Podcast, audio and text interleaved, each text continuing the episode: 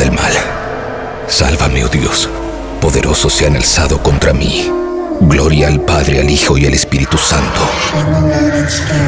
Como fue en el principio y siempre será. Amén. Salva a quienes depositan su confianza en mí. Dios mío, sé para ellos una torre fortificada frente al enemigo. Que el enemigo no tenga poder para dañarlos. Que el Señor esté con ustedes y también con nosotros. Oremos, oh Dios sagrado, Padre Todopoderoso, eterno Padre de nuestro Señor Jesucristo. Él quien envió a su único Hijo para aplastar al mentiroso. Pediré tu ayuda para alejarnos de su ruina y de las garras del demonio. Infunde terror a la bestia. Yo te expulso, maldito espíritu, en nombre de nuestro Señor Jesucristo. Al demonio con el diablo. Puro heavy metal.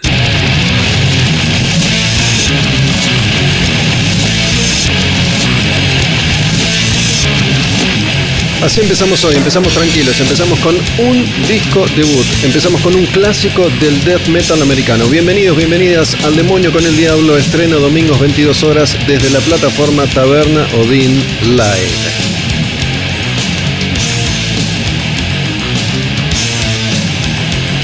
Seguimos recorriendo el año 1989, estamos en la década del 80, estamos en el final de esa década, estamos a punto de terminar ese recorrido con la incertidumbre de no saber qué vendrá después. Pero bueno, todavía hay tiempo.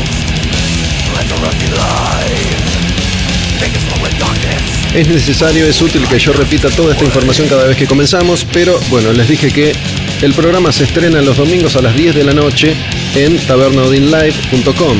Después se sube a Spotify y ahí tienen todos los programas anteriores para escuchar on demand cuando ustedes decidan, cuando ustedes quieran. Venimos haciendo esto desde hace ya algunos meses en la taberna y el demonio con el diablo propone una cosa que tiene que ver con el heavy metal. Empezando con esta canción de Morbid Angel que se llama Immortal Rights, es del disco Altars of Madness, es el primer disco de Morbid Angel y es un disco que sale en el año 1989, después de haber repasado casi todos los lanzamientos, las canciones, los discos, los artistas más importantes del mainstream y del under del heavy metal de la década del 80. Ese recorrido está a punto de llegar a su fin, pero insisto, no desesperen, aún hay tiempo. Este es un clásico, este es un disco clásico del death metal. Este es un grupo clásico del death metal, está en una especie de top 5 imaginario, si querés. Porque es un disco que va a marcar el rumbo de una generación de jóvenes que en el mundo descubrían una nueva variante a la hora de escuchar música extrema. Siempre aparecía alguien que iba un poquitito más allá. En este caso, Morbid Angel, una banda de la escena de la Florida, de los Estados Unidos, ahí donde un grupo de artistas empezaba a generar movida, bandas como Obituary, como D-Side, como Morbid Angel. Bandas muy distintas entre sí, bandas como Death también, de las más importantes del death metal americano, bandas muy distintas entre sí que tenían algunas cosas en común no solo el tiempo en el que nacieron, sino el lugar del que provenían. Cada una irá haciendo su recorrido a medida que avanzaron los años, pero acá estamos en el disco debut de la banda de un señor guitarrista que se llama Trey Azagthoth. Ese es su nombre artístico, tomado de los mitos de Tulu, de los cuentos de Lovecraft. Es algo así como, para que se entienda, el Eddie Van Halen del death metal. Un tipo muy hábil, muy inteligente, muy virtuoso con su instrumento y es el líder de esta banda.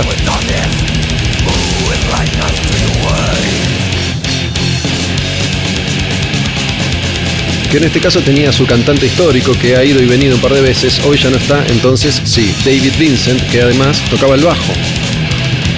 Estos son algunos clásicos de la banda que vamos a estar escuchando en El Demonio con el Diablo. Ya les cuento qué otras cosas tendremos para hoy, pero permítanme cambiar de canción. Vamos con Chapel of Goals, Morbid Angel desde Altars of Madness.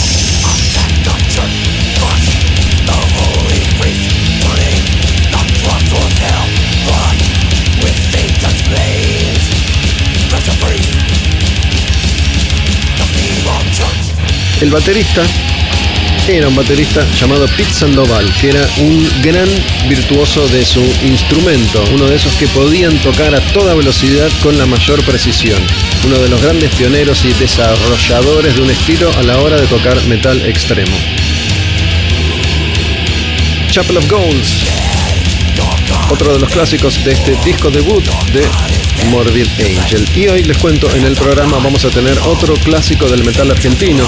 Voy a estar hablando con Canario, Javier Compiano, cantante de Plan 4, de un disco que eligió él, en mil pedazos.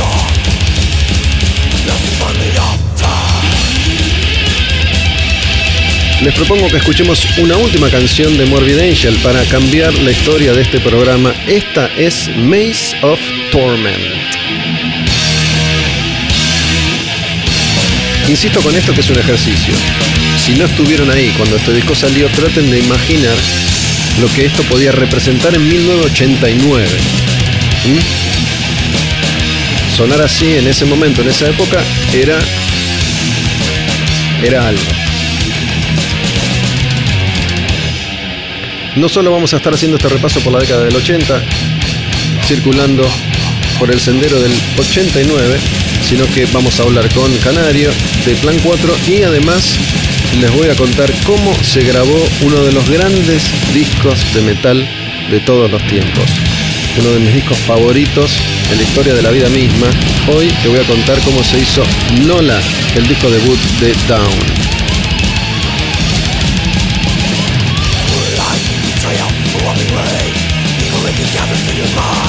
Para contactarse conmigo a través de redes sociales, la forma más simple y más fácil es en mi cuenta en Instagram, Olmedo Bus. Ahí me escriben, siempre respondo. La calidad de la respuesta es directamente proporcional a la calidad de la pregunta. Si me decís todo bien, te digo sí. Si me escribís un análisis pormenorizado de la industria del heavy metal, yo te respondo a la altura de las consecuencias.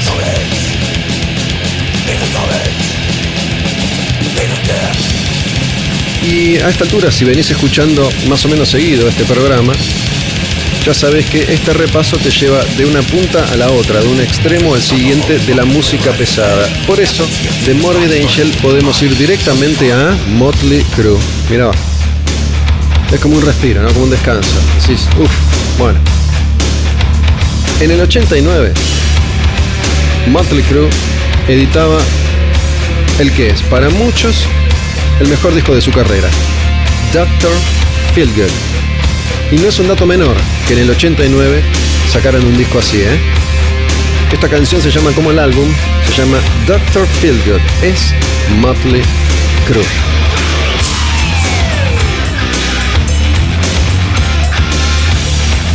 Que ya las había pasado todas, habían vivido todo, al máximo, siempre más. Una de esas bandas, ¿no? Siempre más, siempre al límite.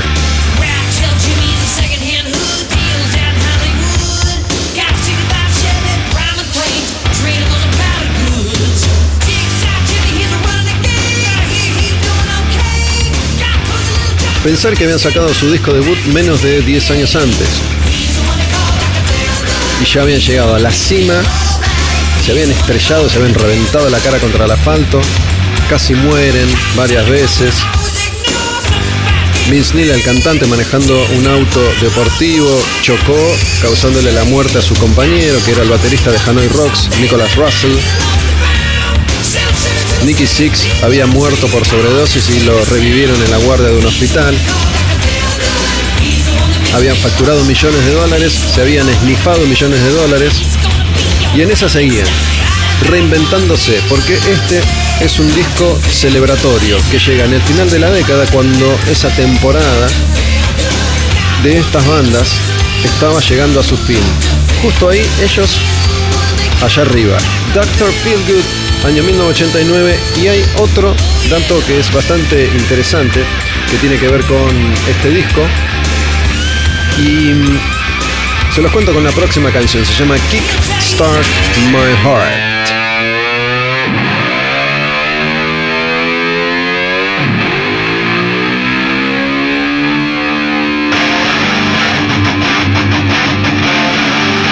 ¿Saben por qué esta canción se llama Kick Start My Heart?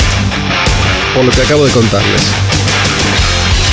Es una canción que habla de la muerte de Nicky Six, el bajista y el principal compositor de la banda.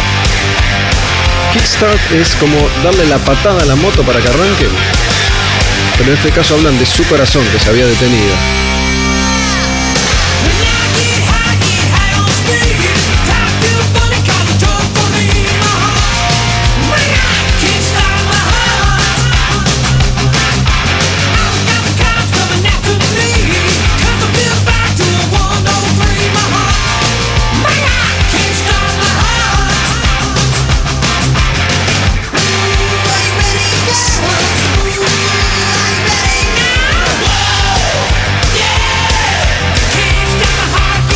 Presten atención a esta canción. Fiesta, fiesta, es fiesta, es felicidad, es alegría. Nicky Six se murió revivió. Esta canción es fiesta. Estos tipos en la intimidad se cerraba la puerta de la habitación del hotel y se tiraban abajo de la cama a llorar, pero la música, los shows, la estética, las fotos, los videos eran fiesta. Piensen que esto sucedía en 1989 y ya en 1991, apenas dos años más tarde, Nirvana con Nevermind iban a pintar todo de negro. Se terminó la fiesta, se acabó la alegría vieja, todo esto iba a ser mirado con los ojos del desprecio. Allá quedaron estos borrachos drogadictos, millonarios, toma cocaína, ahora venimos nosotros, que somos más jóvenes, drogadictos, todavía no facturamos millones de dólares, pero vamos a hacerlo, y estamos tristes. Y te lo contamos, te decimos la verdad, en realidad nos sentimos como el orto. Motley Crue te decía, yo sé que el mundo está como el orto, pero venimos a traerte alegría. Nirvana te decía, yo sé que el mundo está como el orto y vengo a refregártelo en la cara para que si no te diste cuenta te des por enterado o enterada. Vamos con otra canción, otro clásico, Motley Crue. Esta es Same Old Situation. Seguimos en Doctor Feelgood y les había prometido un dato que es fundamental para este disco. El productor de este disco es Bob Rock.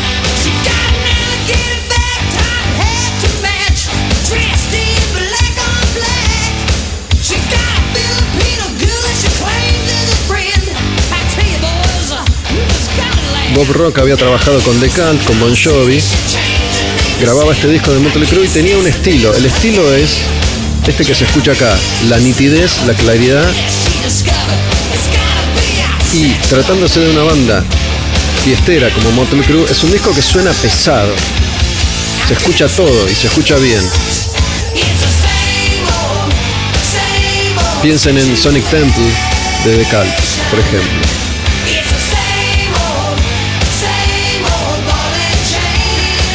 ¿Saben quién es? Esta historia se contó mil veces, pero bueno, capaz que vos todavía no la sabías o te la repito. ¿Saben quiénes escucharon este disco? Sobre todo este disco, dijeron, es por acá. Este disco que tiene un arte de tapa de fondo verde iba a tener una consecuencia negra, porque el disco negro de Metallica fue producido por Bob Rock, que iba a trabajar con ellos durante mucho tiempo, muchos años. Es el disco rockero, es el disco mainstream, es el disco consagratorio, de Metallica y es un disco que suena como suenan estos discos. La batería, la guitarra, las canciones responden a esta búsqueda. Lars Ulrich y James Hetfield dicen, llegó el momento de hacer otra cosa, vamos a rockearla, vamos a hacer nuestro Back in Black. Para eso convocan a Bob Rock.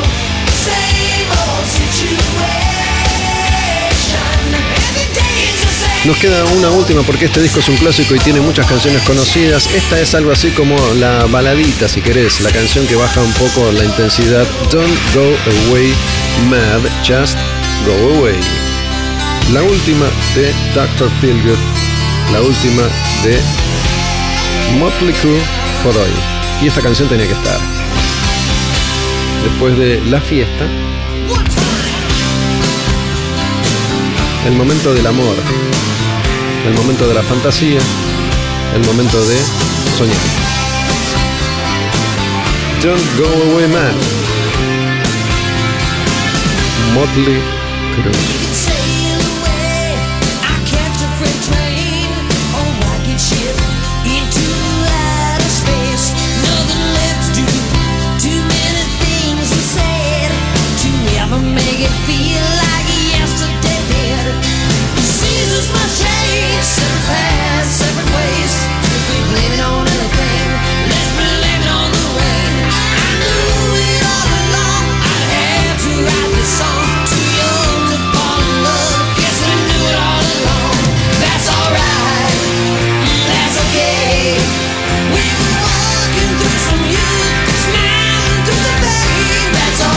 Tantas reuniones frustradas por la pandemia 2020.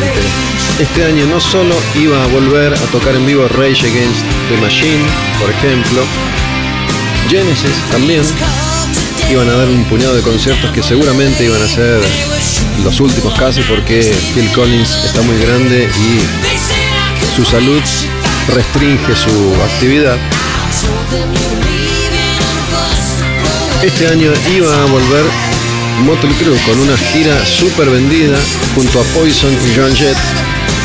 Después de que hace un tiempo se despidieron y firmaron, firmaron un contrato en el que se comprometían a no volver nunca más. Seguramente lo tenían todo planeado porque cuando anunciaron este regreso y esta gira, iba a estar Def Leppard también. Agarraron esos contratos y los rompieron todos como diciendo, para eso sirven los contratos.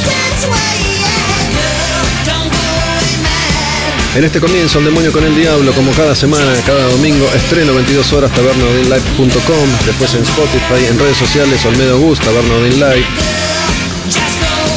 Acá mismo, donde estoy sentado ahora con Álvaro, grabando como cada semana desde la taberna en Palermo, Honduras y Tames, si quieren venir a tomarse una cerveza.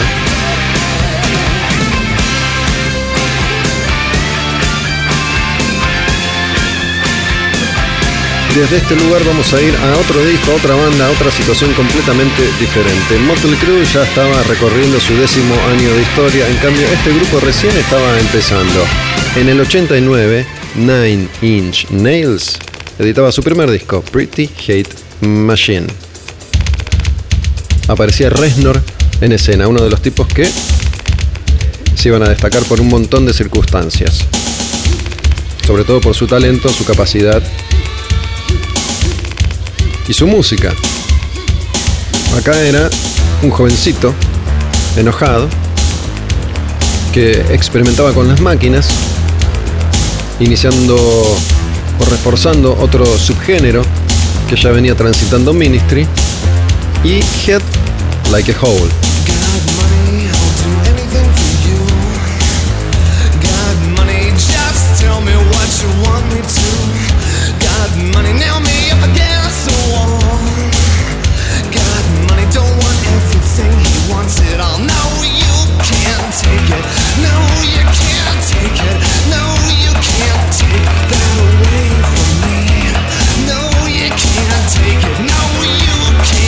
Esta canción se pone un poco más intensa. Aguanten nada, ya viene.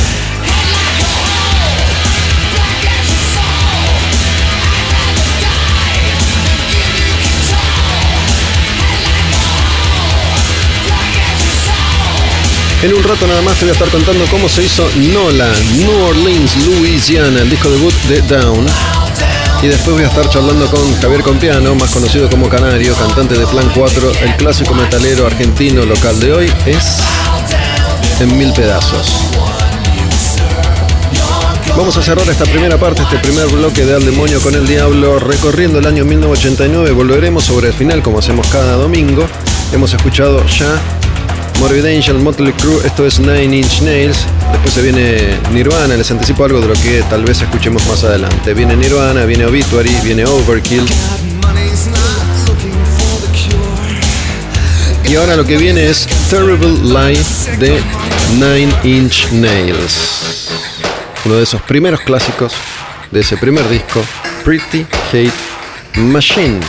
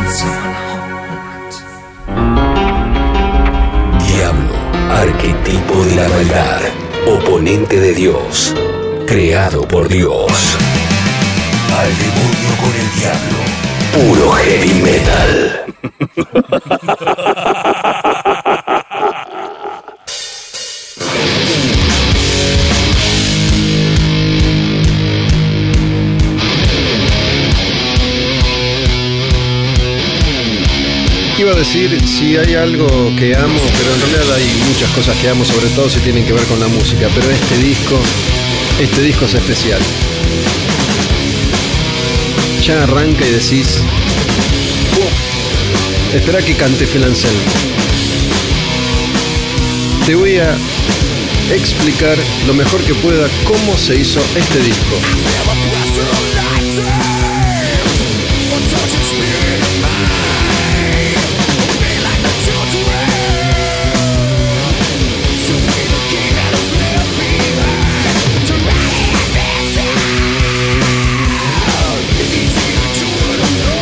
Este disco es el disco debut de Down y se llama Nola.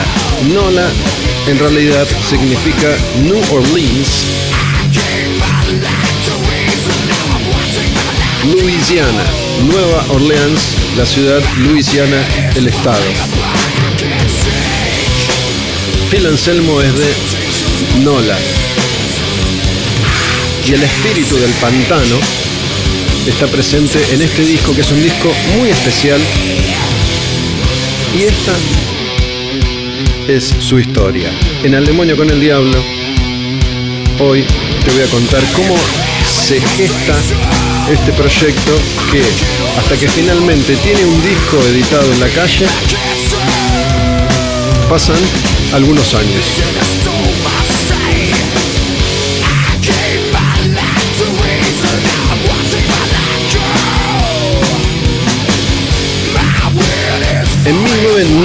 1991, la versión original de Down se junta por primera vez a zapar en el garage de la casa de un amigo. Esta es la primera canción del álbum y se llama Temptations Wings. ¿Cuál es la formación original de Down?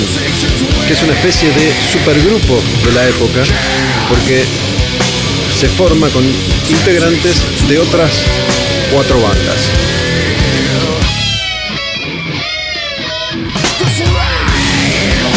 Y ese arreglito de guitarra, esa melodía, es parte de la magia de Down, esa cosa sureña del pantano.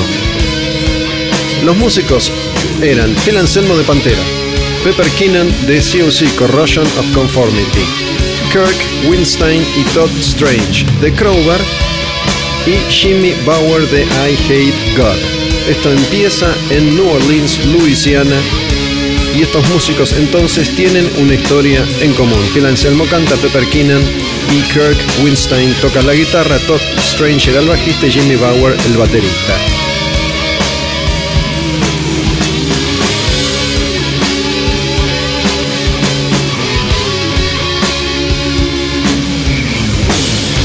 Esta es una de las primeras canciones que graban, una de las primeras canciones que demean, porque la cosa es así. Cada uno tenía sus bandas. El más ocupado, evidentemente, era Phil Anselmo, que estaba en la era Cowboys from Hell. El primer disco de Pantera en pegarla grosso.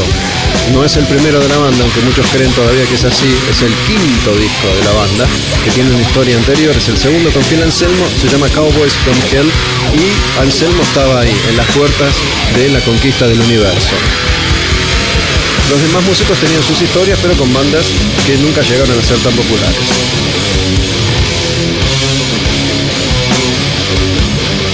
En esa sala de ensayo, durante esos días, componen las primeras canciones. Una es esta, Temptations Wings. Después aparecen Lifer, Very Mean Smoke, Stone the Crow, y grabaron algunos demos que inmediatamente se convierten en una especie de El secreto peor guardado. Estamos hablando de 1991. Todavía se grababa en cinta, no había celulares, no había internet, no había intercambio de archivos. Esto es todo old school. graban un primer demo y esos demos empiezan a circular en el under mundial, especialmente porque ellos, cuando salen de gira con sus bandas, particularmente Phil Anselmo con Pantera y Pepper Keenan con COC, empiezan a repartir, empiezan a hacerle escuchar a otros artistas con los que salen de gira esas canciones. Y la respuesta siempre es pulgar arriba, siempre es buena.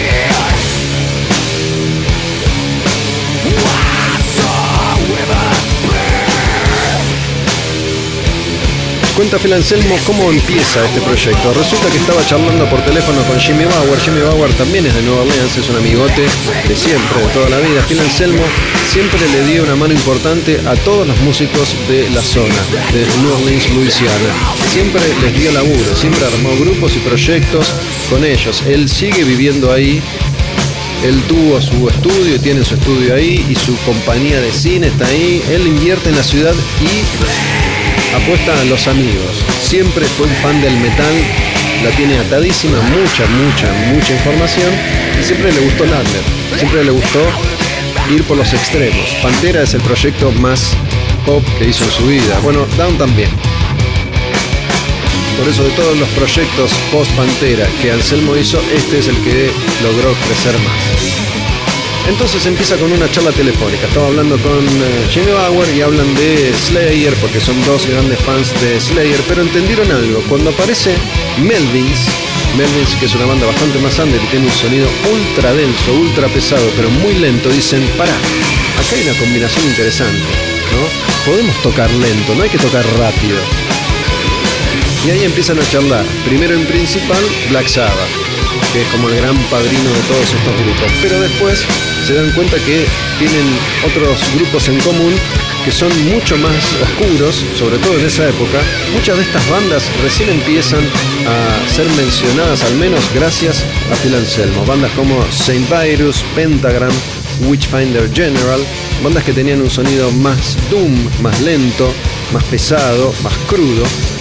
Esta conversación sucedió a fines de los 80, cuando Phil Anselmo estaba en Texas viviendo, porque Phil Anselmo es de Nueva Orleans. Lo van a probar a Pantera. Pantera estaba afincado en Texas. Le dicen, venite negro. Phil Anselmo va a Texas, se queda a vivir un tiempo en la casa de Rex, el bajista de Pantera, y queda instalado en la ciudad hasta que gana dinero suficiente para comprarse una casa en Nueva Orleans y se vuelve a Nueva Orleans. Pero cuando habla por teléfono, Jimmy Bauer estaba en Orleans y él estaba en Texas. Estaba uniéndose recién a Pantera.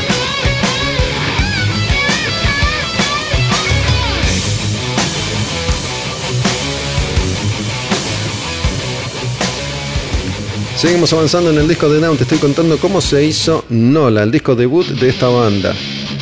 Ah, este riff lo amo. Además es uno de esos discos que me sé de memoria. Lo escuché tantas, tantas veces que me sé todos los arreglos, todos los riffs, todos los versos de cada canción, los solos de guitarra.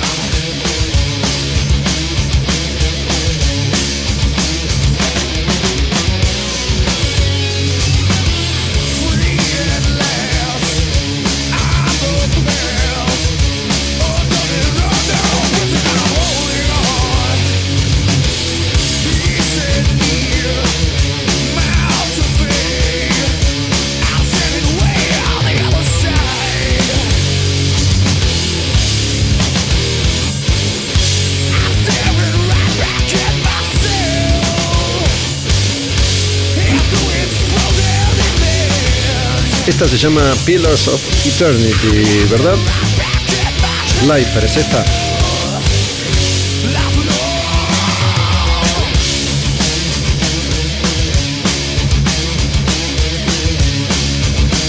Me refiero a que esta se llama Pillars of Eternity. Escúchenla porque tiene esta batería al comienzo.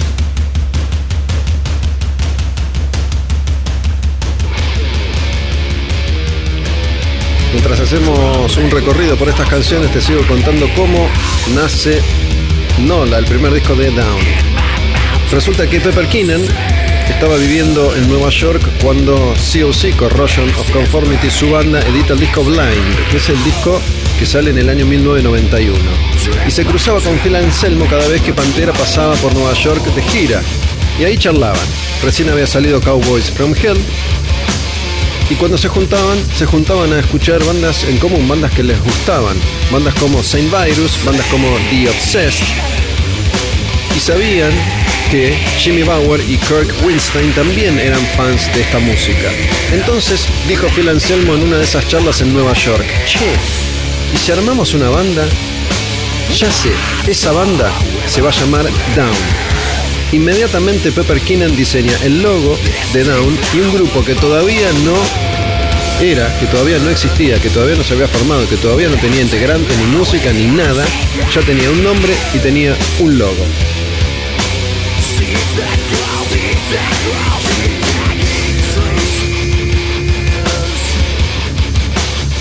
Esta se llama Pillars of Eternity. La que viene ahora es Rehab. Escuchen otra canción de Nolan, New Orleans, Louisiana.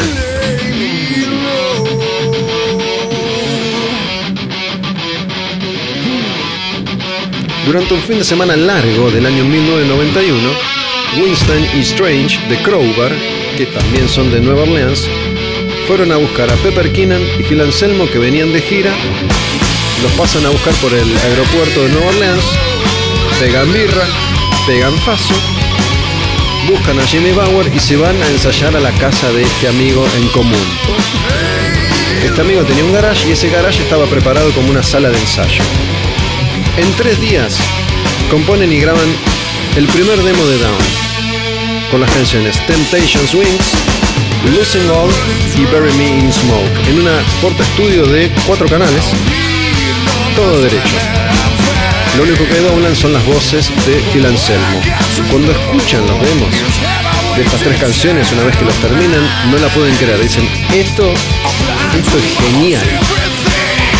El domingo de ese fin de semana largo se despiden y eso fue todo, por un tiempo. En ese ensayo, Pepper Keenan agarra una sábana vieja y grafitea el logo de Down que había diseñado y ya la cuelgan ahí la, la bandera old school detrás de la batería. Y querían algo que representara a la ciudad, ¿no? Esto del pantano, digo porque es una zona pantanosa, y entonces querían algo relajado, algo, algo que, que no fuera firme, algo que fuera resbaladizo por detrás del beat. ¿Qué es esto de por detrás del beat? Según ellos, Jimmy Bauer, que toca la batería en Down, estaba siempre, siempre fumado, siempre del orto. No le gustaba ensayar ni practicar, entonces siempre iba a destiempo, siempre iba detrás del resto, detrás del beat.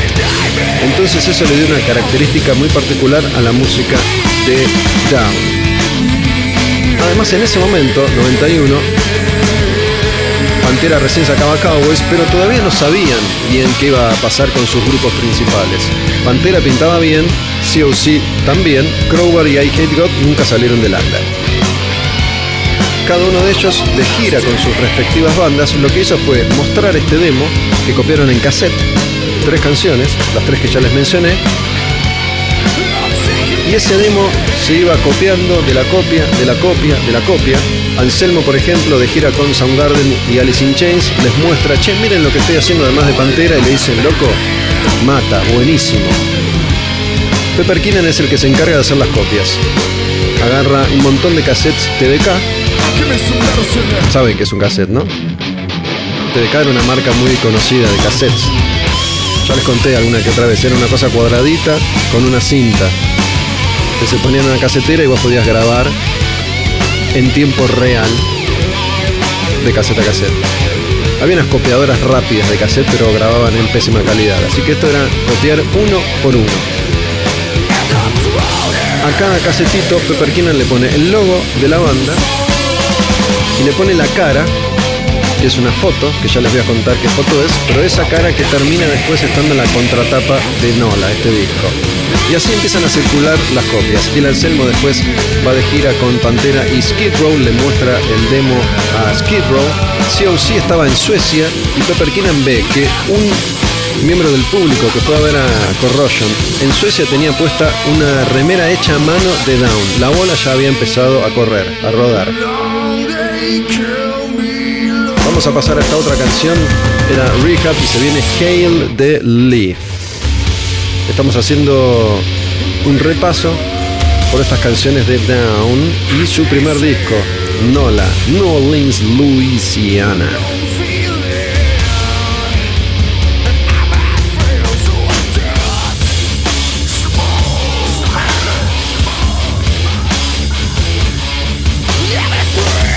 En los espacios que encontraban, grabaron dos demos más, con tres canciones cada uno. Tenían entonces nueve canciones en total.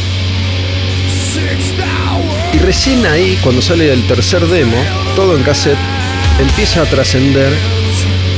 Y yo me acuerdo, porque obviamente ya escuchaba a todas estas bandas, escuchaba heavy metal, me acuerdo que se hablaba de Down, hasta que se sabe que en Down cantaba Phil Anselmo y se empieza a filtrar algo de información.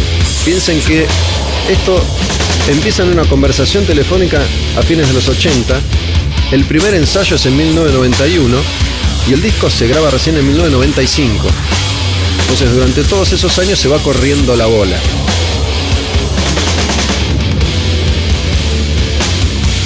Para seguir promocionando a este grupo, a Pepper Keenan, se le ocurre armar remeras. Compra unas cuantas remeras negras con el logo de Down que había diseñado en plateado, la flor de lis, que es la tapa de ese primer disco, y la cara, que es la contratapa de ese disco. Y le regala una de estas remeras a un amigo suyo, bastante conocido e importante. Le regala una de estas remeras a James Hetfield de Metallica. Y me acuerdo también porque Hetfield aparece en varias fotos de la época con la remera de Down. Y ahí el nombre de Down se filtra a todo el mundo del metal. De esa manera uno descubrió cosas hace tanto tiempo atrás. ¿no? Una remera de un músico podía servir para empezar a destapar una olla, para empezar a tirar de un hilo que iba desenredándose e iban apareciendo las canciones, la información, está Anselmo, está Pepper Keenan, está Jimmy Bauer, están los de Crowbar. James Hetfield hizo un par de veces esto. James Hetfield usaba remeras de Ghost antes que Ghost fuera popular y que Hetfield usara una remera de Ghost ya en tiempos de redes sociales hizo que ese nombre recorriera la tierra.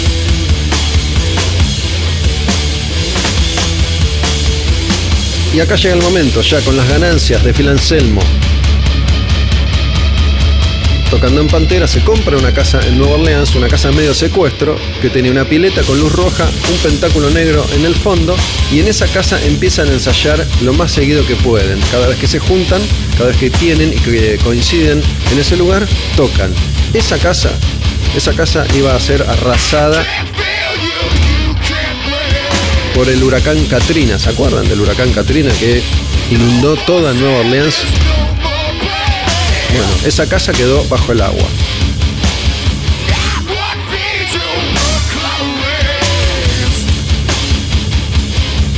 Phil Anselmo reconoce que se inspiró en estas bandas que he mencionado, Saint Virus, Obsessed, y también en su cantante, Wino, para meterle este tipo de voces. Wino y Ronnie Van Sant, de Leonard Skinner, son las principales influencias de Anselmo como cantante en Down. Y dice que la principal inspiración para el sonido de este disco es una banda. Estos riffs vienen de esta banda. Esta banda se llama Trouble. Phil Anselmo dijo, sin Trouble no existiría Down. ¿Cómo elaboraban las canciones? Repito, no había celulares, no había intercambio de archivos, no había redes sociales, se mandaban riffs en cassettes, por correo, unos a otros. Y así laburaban las canciones. Una vez que más o menos tenían algo, se comunicaban por teléfono y con el speaker, que es el parlantito que tenían los teléfonos de línea para escucharse, hacían una especie de conferencia, cada uno donde estuviera. Y así laburaban las canciones. Otros grupos que fueron también una influencia para darle sentido a Down, Zeppelin y ZZ Top.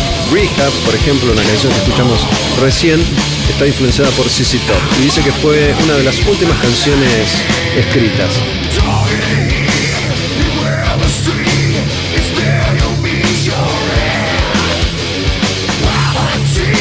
Ya pasamos por Temptations Wings, Life for Pillars of Eternity, Rehab, Kill the Leaf. Esta es Underneath Everything. Pero la canción que viene ahora, que se llama Eyes of the South, la canción que viene ahora, que se llama Eyes of the South. Y esta canción tiene una participación especial, porque cuando se juntaron a zapar,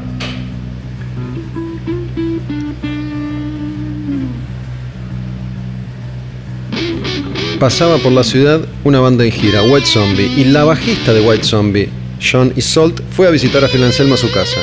y le dijeron, ¿por qué no zapas un rato con nosotros? Y ella se sumó a la zapada que le da vida a esta canción, Eyes of the South. Hace poco, yo la sigo a Johnny Salt en Instagram. Ella después de White Zombie no, no hizo mucho en la música, no, no que trascendiera al menos. Pero está siempre posteando cosas viejas, incluso está vendiendo cosas viejas de esa época, remeras, póster, fotos, cosas de White Zombie. Y hace, hace relativamente poco, no me acuerdo cuánto, posteó algunas fotos con Phil Anselmo de esa época. Con Phil Anselmo de Pantera, ¿no? La idea de esta banda, Down, siempre fue combinar lo heavy con lo sureño. Trouble con Leonard Skinner.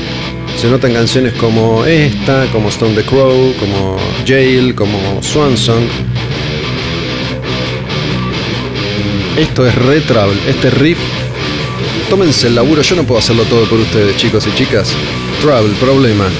Vayan al disco Manic Frustration y después me dicen Manic Frustration, Trouble y después me dicen este riff es de Trouble, este sonido de guitarras gemelas es de Trouble. Antes de la edición de su disco debut, ¿no? esto que empieza casi por arte de magia, una conversación por teléfono, se juntan a zapar una vez porque coinciden en el lugar, componen tres canciones, en la casa de un amigo, graban un demo en cassette, hacen copias en cassette, las reparten, las escuchan otros músicos. Pepper Keenan hace remeras a mano, le dan una headfield, headfield la usa. Bueno, toda esta construcción se va dando lentamente. Antes de que el disco saliera editado, tocaron dos o tres veces en vivo nada más. La primera fue en un lugar, obviamente de Nueva Orleans, que se llamaba el RC Bridge Lounge. Y fue en un concierto de I Hate God, la banda del baterista de Down, Jimmy Bauer. Y ahí tocaron algunas canciones. El segundo show fue también en Nueva Orleans, abriendo para Rob. Rob se escribe R-A-W-G y es War al revés. War es, o G-War es G-W-A-R. Es una banda que no sé si la conocen, pero que es una banda que a mí me parece intrascendente, pero se disfrazaban como monstruos de cine clase B, con unos trajes de esa especie de goma espuma, trajes enormes. Y tenían una versión que era sin trajes y daban vuelta al nombre simplemente. G-War Rock. Tocan con ellos en un club más grande, ya Down era un nombre que empezaba a circular, entonces cuentan, cuentan que cuando tocó Down abriendo había 800 personas en el club. Tocaron las nueve canciones del demo, de los demos, de los tres demos, un tema de Robin Trower y un tema de Saint Virus que se llama Ice Monkey. Cuando termina el concierto de Down, se fueron todos, no quedó nadie a ver a los otros pibes, quedaron 50 personas nada más.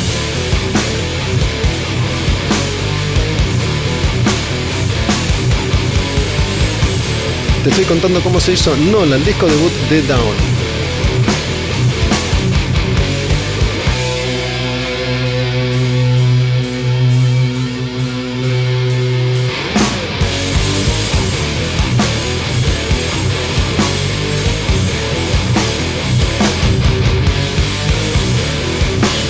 Esta era Eyes of the South. Vamos con una más, se llama Jail. Esta que recién mencionamos como una de las canciones influenciadas por el espíritu del sur, del sur de los Estados Unidos, de la música del sur, del pantano, esta cosa etérea.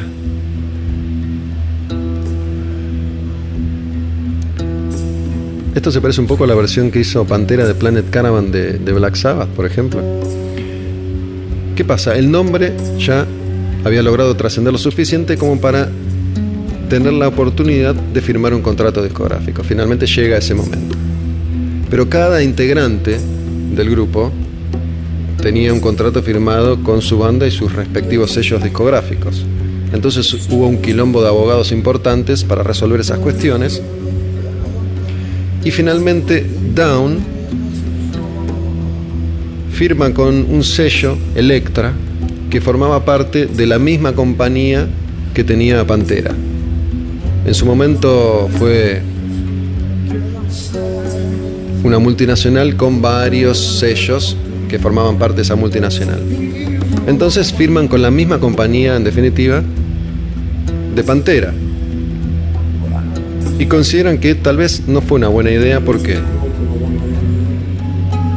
porque para Phil Anselmo, que era el de Pantera, estaba todo bien. Ya estaba a punto de ser millonario. En cambio los otros tuvieron que tuvieron que arrodillarse, ¿no? Porque sus respectivas compañías discográficas, siendo bandas chicas, le dijeron, vos querés ir con Down, está bien. Pero por ejemplo, a Jimmy Bauer de I Hate God le dijeron, los derechos editoriales de tu parte de Down son míos. Y si no hacía eso, no podía firmar el contrato. Entonces, para Anselmo fue más fácil, pero a su vez esto conspira contra la suerte de Down porque Electra accede, en realidad, firma Down para tener control sobre Anselmo. Es decir, no te hagas el loco, a mí déjame a Pantera que ya es un éxito, vende millones de discos, no me vengas a arruinar el negocio con Down. Entonces lo que hace de alguna forma el sello es sabotear Down.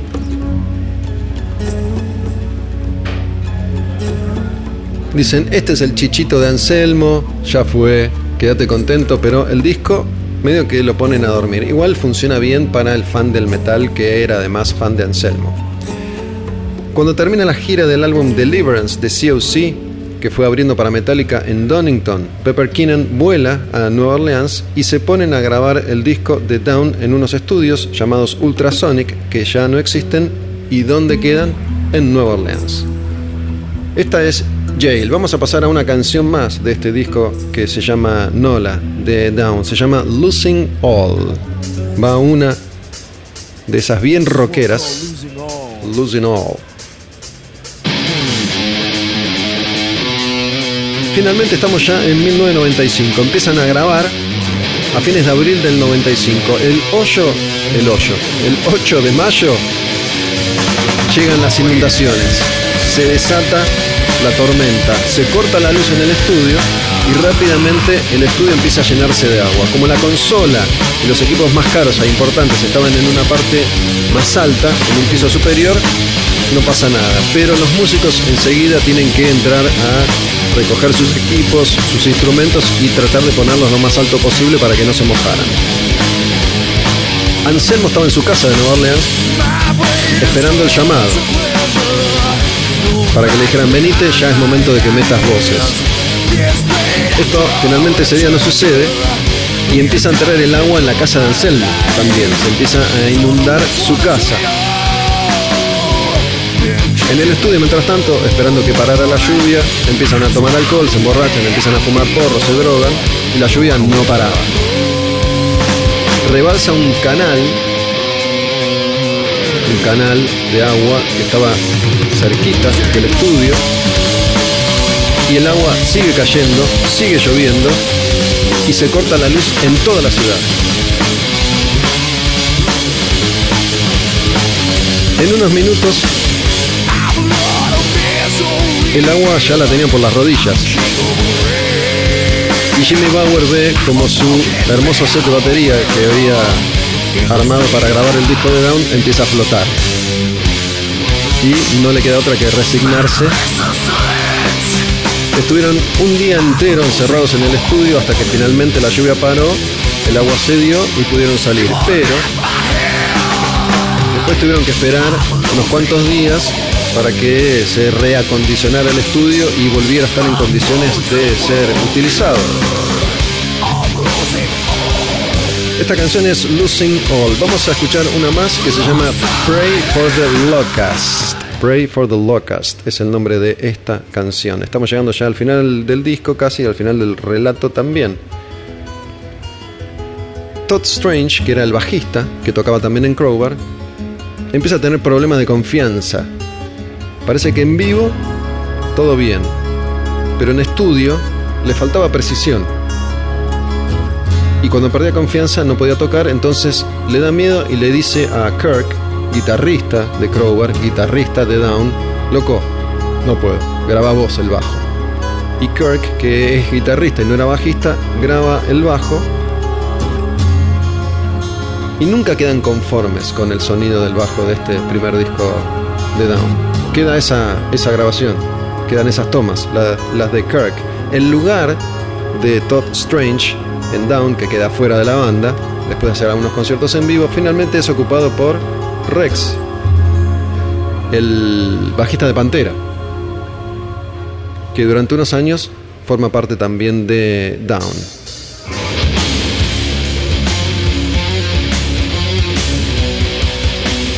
Una de las canciones que está en este disco se llama Lifer.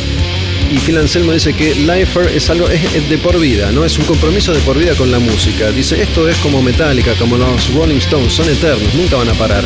Mi compromiso con la música es para siempre, es eterno, es de por vida, Lifer. Y esa canción, tras la muerte de Dimebag Darrell, guitarrista de Pantera, que tuvo una muerte horrible, estaba tocando en vivo con su hermano Vinnie Paul, baterista de Pantera, en una banda que armaron después de la separación de Pantera, una banda que se llamaba Damage Plan. Estaban tocando en vivo en un club chiquito en eh, Ohio. Y en Estados Unidos está lleno de locos que entran a los tiros, a las universidades, a los colegios, a los shoppings. Bueno, entró un loco armado a este concierto y mata a Darrell mientras está tocando en vivo. Es una historia que la cuento ahora y me sigue resultando inconcebible. Imagínate que Darrell, guitarrista de Pantera, famoso en todo el mundo, va tocando en vivo y viene uno y lo mata mientras está tocando. El hermano está ahí y lo ve morir tocando la batería. Cada vez que Down toca Lifer, Anselmo le dedica esa canción a Dimebag Darrell, el guitarrista muerto, asesinado de Pantera.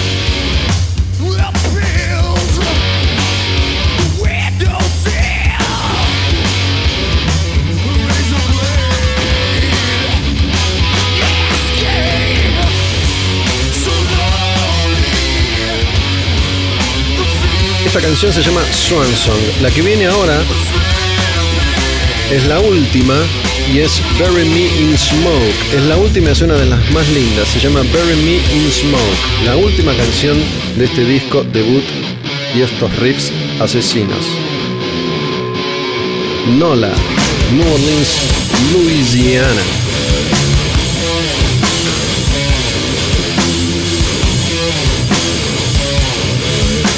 Bury Me in Smoke.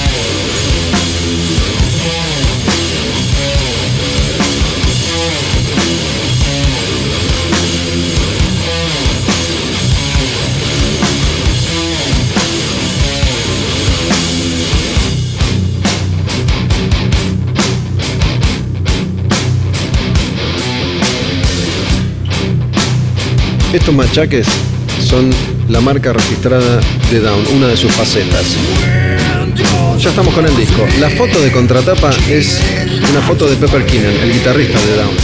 Resulta que años antes estaban grabando un video con COC, su banda, su otra banda, Dance of the Dead, de ese disco Blind del 91, con el mismo equipo de filmación que había hecho un video para Soundgarden. El video es el de Jesus Christ Pose. En ese video, Chris Cornell, cantante de Soundgarden, usa una corona de espinas. La corona de espinas estaba ahí a mano, la tenía el equipo de filmación. Entonces, en un alto del video Pepper Keenan para hinchar los huevos, se pone la corona de espinas. Tenía el pelo muy largo, enciende un pucho y le colgaba el pucho de la comisura de los labios y una chica del equipo de filmación le dice quieto y le saca unas cuantas fotos. Después le manda una copia de esas fotos y Pepper Keenan lo que hace es sacarle fotocopia a la foto, fotocopia la fotocopia, fotocopia la fotocopia de la fotocopia y una vez que es una foto bastante, bastante difusa, se usa para la contratapa del primer disco de Down. A modo de reflexión final, Pepper Keenan dice, nunca podés hacer un disco como Nola dos veces. Es imposible. Podés intentarlo por el resto de tu vida, pero todo sucedió en un tiempo y espacio y salió así porque la verdad todos nos chupamos huevo. Lo hicimos sin presiones. Estuvimos cuatro años componiendo canciones, dándole forma a este material. Kirk Winstein, el guitarrista, el otro, dice, una sola cosa le cambiaría este disco. Me hubiera gustado que el bajo, en lugar de que quedara grabado por mí, fuera regrabado por Rex. Porque cuando esas canciones Rex las tocaba en vivo, las transformaba. ¿Y cómo termina esta parte de la historia? Es una historia casi de ficción, es una historia fantástica. Sale el disco y Down tocó solo 13 veces en vivo. Y desaparecieron de la faz de la Tierra por 7 años. Durante 7 años no hubo más actividad. Durante 7 años Down dejó de, existir. Pantera llegó a la cima, editaron Far Beyond Raven, que fue el disco número uno. Siguieron tureando por todo el planeta durante años hasta que después de la gira de Reinventing the Steel en el 2000, la última gira, la banda se separa. El resto, Crowbar, I Hate God y COC, nunca tuvieron tanto éxito. COC estuvo más arriba que las otras, pero muy por debajo de, de Pantera, pero seguían funcionando, seguían tocando, seguían girando y grabando. Esta es la historia de uno de los enormes discos que nos ha dado Phil Anselmo, a quien también amo. Hoy estoy amando un montón.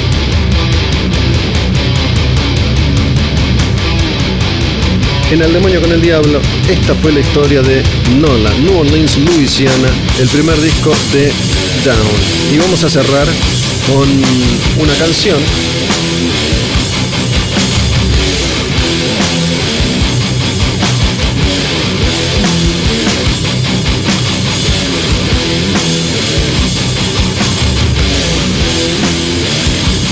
Una canción que es algo así como, como el hit, una de las más reconocidas. Espero que hayan disfrutado de esta historia y sobre todo que disfruten de este disco que es fenomenal de principio a fin. Es una obra maestra y estoy contento de haberles contado esta historia. Nos vamos, cerramos por ahora, ya venimos con el último trayecto de hoy en El Demonio con el Diablo, nos metemos una vez más en 1989, pero antes te dejo un down, antes te dejo Stone the Road. Esta bonita canción, bien, bien pantanosa, sureña, de Down.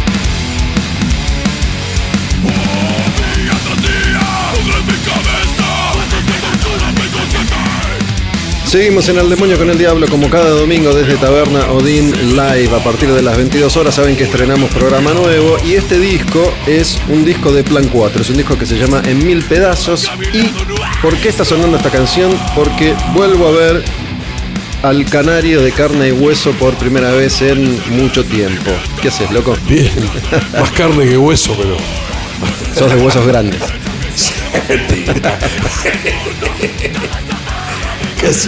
Bien, bien, che. Bien. Bueno, como hicimos con Cristian de Avernal la semana pasada, esta vez repetimos. Canario está acá conmigo en la taberna, donde grabo cada programa que se estrena a las 22 horas de domingos y después queda subido a Spotify. Van a Spotify, buscan Taberna Odin Live y ahí están todos los episodios de Al Demonio con el Diablo. Y como cada programa, me dedico a tratar de desentrañar algunas cuestiones que tengan que ver con discos clásicos del metal argentino en particular.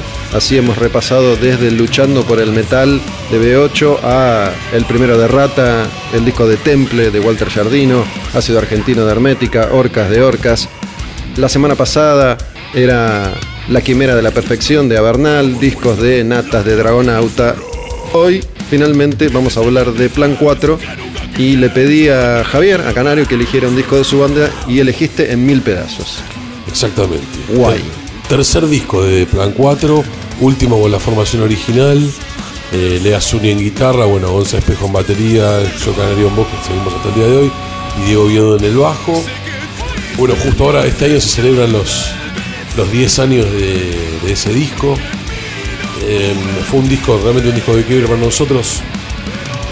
Una de las cosas más fuertes, bueno, vamos a ver, sí, obviamente nos vamos a meter en los aspectos musicales y demás, pero un disco de quiebre porque fue el primero en el que hicimos nuestro propio, en ese momento era Teatro Colegiales, nuestro primer show de esa envergadura, solos, con cabeza de cartel, eh, y lo pudimos hacer con este disco. Y bueno, pienso yo que todo el bagaje musical que tiene, yo creo y siempre voy a querer, que- a, a querer creer que el poder de las canciones es lo que hace que vos puedas crecer o no, más allá de un montón de circunstancias, pero si no tenés ese disco con esas canciones que te mueven la cabeza, lo otro me parece que es difícil. Me parece que ese disco, dentro de lo que puede ser metal nacional y demás, es un muy buen disco y como te decía, es un disco de quiebre para nosotros. Si hacemos una, una encuesta imaginaria entre la gente que ha escuchado y escucha Plan 4, este disco podría llegar a salir Sí. primero. Sí, sí, de hecho, no sé, Spotify, en mil pedazos el tema más escuchado. Y bueno, siempre es el comentario que hemos escuchado, más allá de que podés filtrar o no, porque no todos te dicen la verdad, pero eh, en este, este disco en especial, eh, bueno, me acuerdo de las reviews y demás. Y te decía, bueno, pasar a otros lugares. Eh, es el disco, el primer disco donde plasmamos el sonido que nosotros buscábamos. Imagínate la, la ambición sonora que teníamos nosotros, que, bueno, bueno, sabes, de raíz la conoce muy bien. Cuando arrancamos plan, digamos, la idea sonora era estaba pleno el metalcore. Nosotros arrancamos en 2004 y somos una banda de metalcore, eh, de metalcore creo yo se lo tenés que definir porque tenemos ese bagaje musical, somos cuarentones con influencias de metal de los 90, también de los 80s, cosas de hardcore, cosas de metal extremo y se formó esa cosa que se puede decir metalcore más allá de las diferencias de cada banda. Entonces apuntábamos a las mezclas de nos gustaba Corin Richardson, Andy Snip, eh, Zeus, todas unas mezclas que te volaban la cabeza, escuchábamos Hatebreed, Killswitch y la verdad que no, no podíamos arrimar el bochín ni a 100 metros. Si bien creo que hay muy buenas canciones en el primer y el segundo disco de Plan 4, en este tercero nos arrimamos un poco a ese sonido como más americano, más contundente. Creo que es la primera vez que escuchábamos el disco y nos sentíamos más cómodos. Bueno, ordenando un poco lo que, lo que vos decís, para quienes no estén tan familiarizados, Raíz es la banda que tenías vos con Gonzalo, Gonzalo Espejo, baterista de, de Plan 4, antes de armar Plan 4, una banda que, si bien es un antecedente musical a Plan 4, era un poco más hardcore derecho. ¿no? Sí, tenía toques de new metal por ahí también. Aunque creo que si vos agarrás el primer disco de Raíz más el EP y, y decís que es de Plan 4, los ponés, hay una Sí, evolución, porque éramos la- tres de los cuatro integrantes, ¿no? Cuando, cuando hablamos de metalcore, bueno, vos mencionaste Hatebreed y Killswitch. Para mí, la banda con la que más fácil me resulta identificar a Plan 4 es Lamb of God, ¿no? Y esos sonidos que en su momento, me parece a mí, que yo no entiendo nada de técnica, pero bueno, la tecnología empezaba a permitir que las bandas incluso sonaran mucho más de lo que realmente sonaban, ¿no? El, el- el mito de, bueno, a ver en vivo ahora tenés que tocar eso que está en el disco y no todas las bandas pueden o podían no, hacerlo. No desde que llegó principalmente la programación de baterías. Eso es una de las cosas que. Digamos, que hizo que se, empiecen a aparecer cosas en las baterías que no las tocaba nadie. digamos. Después no las respo- no respondían a eso. Incluso pensando en metal un poco más extremo, cuando eh, en esa época también se, se pone de moda en el under esto que se llama brutal death metal, ¿no? que es todavía más brutal, más rápido, más técnico. Lograban un sonido impecable que en vivo era prácticamente imposible de reproducir y de sostener una hora y media a ese ritmo, ¿no? a esa velocidad y con esa precisión. Sí, hay pocos baterías, pocos tipos que lo hacen. Y los ves. Ves en YouTube y ves los videos en vivo y te das cuenta. Sí, después, eh, bueno, uno tiene que buscar el equilibrio. Pero sí empezó a pasar eso, que podías escri- escribir cosas que no las tocabas. Eso es lo que tiene la tecnología, las cosas modernas. Por ende, a veces escuchás cosas en los discos. Antes no pasaba porque lo tenías que tocar. Ahora pasa, escuchás bandas impresionantes que no, no están tocadas las cosas y bueno, ahí en- cambia todo, ¿no? Antes era al revés, tenías que aprender a tocarlo en la sala para después grabarlo. Ahora podés armarlo y todo sin siquiera tener la banda formada. Es una locura. Antes era distinto. Bueno, sabes que en, en una sección de este programa que, que es itinerante, va y viene, conté cómo se hizo Slaughter of the Soul de At the Gates, Sí. que todavía se hizo en cinta, Sí. pero ya tenían algunos truquitos, ¿no? Y ahí explicaban que, por ejemplo, habían tomado eh, el bombo de Far Beyond Driven y también un redoblante de Raining Blood para mezclarlo en lo que el baterista de Gates tocaba. Sí, eh, Como samplear eso y Sí, meterlo sí, ahí, en usan- cinta. Se usan como, como capas. Eh, mm, estoy pensando cómo podrían haberlo hecho, por en mediados de los 90, 95. Sí, debió haber sido trigueado, digamos. eh, trigger, era lo que se- no, no, no había, en ese momento no había eh, lo que se llama eh, drum replacing, digamos, reemplazar digitalmente los golpes por uno digital, el que está, el impulso del acústico reemplazarlo por un digital. Se hacía con trigger. Yo pensé que ese disco no sabía si tenía capas de trigger o no, porque también con vi el documental es un disco, uno de mis discos de cabecera de la música extrema, me voló la cabeza ese disco, lo compré en el parque grabado porque había visto la Metal Menex en ese disco del año. Aparte, bueno, igualmente eh, Adrian Erlandson, el baterista de ese disco, practicó muchísimo con pesas en sus, en sus extremidades para tener un golpe parejo, porque lo que tiene uno es- ese disco, más allá de si tiene alguna capita de sample o no, tiene un volumen muy parejo, de, el redoblante no se pierde nunca cuando va rápido, es algo que, que es difícil lograr, cuando aumenta la velocidad baja la intensidad de golpe, es un bárbaro. No sé cómo llegamos, porque fuimos acá con... Sí, eh, No, por el sonido, el sonido de la banda. Sí, ahí lo que sucede, yendo concretamente a lo que pasó con Plan 4, es que nosotros habíamos escuchado el disco Nueva Ética, eh, Elite, Sí. y nos gustó mucho el sonido. Y ahí habíamos, estaba mezclado por Q Madsen, pero estaba grabado por Javi Casas, que era el guitarrista de la banda, a quien conocíamos de la movida Stray Edge un poco, ya que estábamos con Raíz. Y él estaba haciendo bandas que nos parecía que estaban sonando bien, los discos. Lo contactamos a él y bueno, eso fue la primera vez que tuvimos más un productor también. Eh, lo que contribuyó a arreglos más, este, un poco más eh, complejos y más logrados con las voces, porque trabajé mejor las armonías. Eh, algo que después empecé a utilizar desde esa vez, alguien que me guíe en las partes armónicas, más que nada lo que es melodías.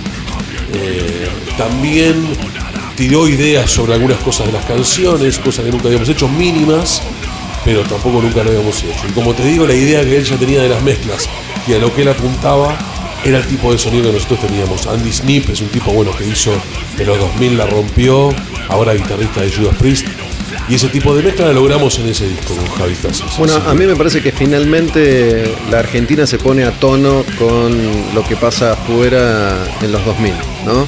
Digo, antes de eso estaba Animal, que era la primera banda que lograba sonar mejor que el común denominador del heavy argentino, pero con la aparición de Nueva Ética, por ejemplo, que logran un sonido a la altura de Hatebreed, si querés, eh, más allá de las diferencias eh, en, Sí, en las propuestas me- musicales, el sonido era una aplanadora. Mezclado por un tipo que, mezcla- el que mezclaba de Hunter y mezclaba mezcla psicofitol, que es Stu Madsen, que es un, un tipo muy grosso. Y también en esa época empieza, digamos, está esa cosa, se empieza a utilizar mucho más el grabar y mandar pistas para que otro lo mezcle. Claro. ¿Vale? Con todo lo cuando empieza a utilizarse la transferencia de archivos. Ahí empie- antes no era, antes tenías que llevar, o mandar las cintas o tenías que hacer llegar los CDs con los archivos digitales para que lo mezcle un tipo afuera. Cuando aparece WeTransfer podés empezar a cargar esos archivos pesados a distancia, empieza todo esto. Incluso bandas que graban no estando juntas. Eh,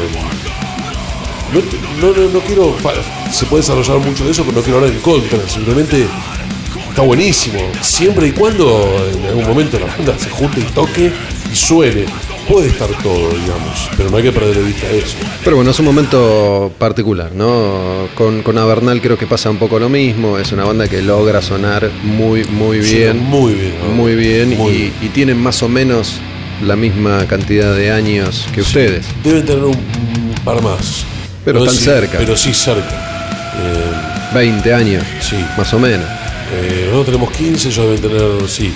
Yo lo conozco, bueno, yo he tocado como cantaba en Carnarium, banda de death metal. Con una- hemos compartido shows con, con Avernal, con Cristian, nos acordamos, una parrilla ahí en Berazategui. Esos viajes de Bondi de 3 horas. en el 11, 14. Te juro que no me trae poesía, eh. Vos la curtiste también. Te pregunto yo, ¿cómo estás? Pará, todo eso te pregunto yo. Vamos. Ver, ¿qué? ¿Cómo estás con todo ese tema? ¿Te, sos- te pones nostálgico? Porque, viste que yo evito caer, tengo 46. En todo el tiempo pasado fue mejor. Ni en pedo, no, no, no, no, no me caso con eso. Ahora están sacando cassettes de nuevo. Déjense de joder. No, bueno, si me lo preguntás por el tema de, de coleccionar cosas, para nada, no me interesa. No me interesa agrupar nada. No, de todo. Tengo unos pocos CDs, de los miles y miles que tenía, conservo unos pocos y no, me interesa el vinilo, no me interesa el cassette. Eso, la colección, que, que fue mi pasión durante años y años, no me interesa en lo más mínimo. Por el lado de, de la nostalgia, depende hacia dónde vaya musicalmente.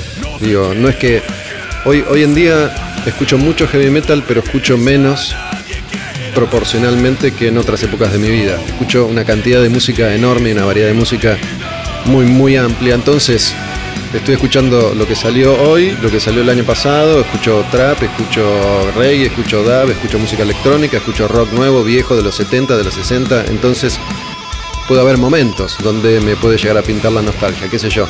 Acá en este programa estoy haciendo un repaso que casi está llegando a, su fin, que es la década del 80, ¿no? que es la década clásica del heavy metal, y arranqué, hoy voy por el 89, así que ya estoy terminando, arranqué por 1980, escuchando todos los discos y todas las canciones más importantes, los clásicos y también los clásicos del under de los 80. Entonces haces ahí un repaso Metal. metal, haces un repaso que te hace... 89 le tenemos. Spirit rever toda tu vida. Pues 88. 89 lo tengo, tengo, tengo acá algunas de las bandas que, que ya escuchamos y que vamos a, a- a escuchar, por ejemplo, Altars of Madness, Morbid Angel, Ah, sí, bien. Motley Crue, Doctor Feelgood, Pretty Hate Machine, The Nine Inch Nails. Además tenés eso, ¿no? Eh, son tres generaciones distintas de bandas ya en, en la letra M. Sale el primero de Nirvana, Bleach, después tenés eh, Overkill, Pestilence, Years of Decay de Overkill. Bueno, es un repaso que me hizo rever toda esa década a lo largo de todo este año y hay momentos en los que me puedo poner más o menos nostálgico, pero no, no me pega mucho por, por el tango en ese, en ese sentido. Ni Estamos- siquiera, estamos ni siquiera cuando pienso en mí mismo, ¿no? No, no es que, que me pongo a llorar. Hay cosas que puedes añorar, pero por distintas razones. Digo, si, si hoy tu vida es más simple o es más compleja, puede pasar por ese lado. ¿no? Entonces, no puedo poner a pensar, uh, pens- imagínate que hace. La pasaba viajando todo el año y qué sé yo, pero no me, no me enloquece. No, pero sí me gusta hacer un- un- una especie de, laburo de, historiador, si querés, ¿no? Como un poco más corrido de, ese espacio de, la nostalgia. ¿Vos sí? ¿Estás tanguero? Mira, no, eh, no, lo que me está pasando es que no estoy- por primera vez en mi vida me pasa que lo nuevo me pasa esto ya lo escucho. Está pasando eso. Hasta hace unos años encontraba cosas nuevas, más que nada el metal. Yo eh, escucho pop de los 80, me gusta, pero no, no nuevo. Escucho cosas de los 80, Duran Duran me gusta mucho, Erasure, Depeche Mode, INXS, me gustan esas bandas. Eh, pero en el metal me pasa que estoy escuchando cosas y digo, esto ya, ya sé qué es. Lo escucho y digo, si es esto con esto, nuevo, nuevo, no me está pasando. Eh, pero bueno, en 2010 todavía sí había cosas nuevas. Y ahí estábamos nosotros nutriéndonos. Eh, como te decía, ahí estaban todos estos, cambios en ese año, estas bandas que estaban quebrando. Nos pasó la primera vez, como te decía, hablando de sonido en 2010, que cuando pusimos en mil pedazos, a mí me pasaba que yo los dos primeros discos al toque ponía lo nuevo, ponía lo que recién habíamos grabado y era. Oh, ni, ni cerca. Con este disco lo pusimos y dijimos, bueno, ahí está. Lo que no me acordaba Sí. es que en este disco está la, la apertura que habían hecho para, para el programa que yo hacía antes, Tiempos Violentos. Sí, sí, sí, exactamente. Fue la primera canción y fue un poco el parámetro para la mezcla del disco. Que se llama Odio, la canción. Odio tiempos violentos, exactamente. Eh, vos cuando nos propusiste esto, la canción estaba compuesta y le hice ese cambio ahí en la letra. Eh, sí, ese tema es un tremendo choreo. Es un tremendo choreo Ah, a Cabalera Conspiracy. Al te- a cua- porque me acuerdo. ya existía Cabalera Conspiracy. Recién eh, fue uno de los discos que nos marcó en, ese, en esa composición. Tienen que investiguen, investiguen. Que es la Sin banda querer de- fue sin querer. La banda de. Maxi e Igor Cavalera de Sepultura, ¿no? Adivina por dónde podía venir. los originales. Gonzalito, Gonzalito Espejo. No, a mí me emocionó mucho también, es un disco muy bueno. Y bueno, tiene, hay un tema que tiene mucho de una canción que es, eh, ¿cuál es? Inflicted. Digo llamada Inflicted. Odio tiene, mu- tiene, un, tiene mucho de esa canción Inflicted. Bueno, sabes que esto que vos mencionás lo, lo hablamos justo con Cristian la, la semana pasada, ¿no? Depende cuándo estén escuchando este Al Demonio con el Diablo con Canario de Plan 4. Estamos recordando un poco eh, los tiempos de En Mil Pedazos, ese disco que, que Javier eligió. Pero como se escucha on demand, yo digo la semana pasada y capaz que alguien lo escuchó hace seis meses, Perfecto. pero no importa. Si van a los programas por orden de numeración, el anterior es con Cristian de Bernal y hablábamos de eso, ¿no? Nos ha pasado a todos los argentinos el hecho de vivir en el culo del mundo y siempre soñar con el afuera y una forma de acercarse al afuera para una banda en este caso es parecerse, copiar, influenciarse por. ¿No? Eh, es casi imposible que eso no, no suceda en algún momento de la historia de, de una banda. Entonces es, eh, es habitual. Digo, la referencia siempre está afuera. Hoy puede haber un pibe que capaz arma una banda de metal y dice, bueno, me gustaría sonar como Plan 4. ¿No? Sí, Em, qué lindo. Vos, vos acabas de decir y estuvimos charlando que cuando este disco sale hace 10 años, recién ¿no? las bandas empezaban a, a- a equipararse un poco a las bandas argentinas, o un poco más, porque venía Un haciéndose poco un, más, sí, recorrido, sí, ¿no? eran un poco más. contados. De hecho, Animal, eh, cuando hace el nuevo Camino del Hombre, está mezclado, grabado en los estudios El Dorado, grabado y casos sonaba muy bien. Eh, pero sí, era un poco más. eh, bueno, Infire, que es el estudio de Javi Casas, nos atrajo por eso. Escuchábamos que las bandas que él sacaba estaban cerca de ese sonido. Eh, Yo la, la sensación que tengo, que por ahí es lo que a vos te pasa cuando decís esto ya lo escuché, es que el sonido de las bandas me parece la evolución o el cambio se nota mucho más de una década a la otra, de los 60 a los 70, de los 70 a los 80, de los 80 a los 90, de los 90 a los 2000, que de 2010 para acá, ¿no? Digo, como que, que hay una precisión a la hora de grabar al menos Sí, sí, sí. Que, que creo yo hoy en día no está tan alejada de lo que pasaba hace 5 o, o Sí, 10 sí, años. estamos todavía con ese, sí, entiendo lo que decís, los cambios ya es el, es el estándar. Lo que sucedió es que, lo que sucedió en realidad es que de 2010 a ahora, también, digamos, desde los 2000 en adelante, también empiezan a salir en un momento bandas que quieren volver al sonido anterior, que dicen Claro. esto es muy digital. Sí, bueno, hubo mucho revival, ¿no? También, de, todos los géneros y, y- y subgéneros. Exacto, Exactamente.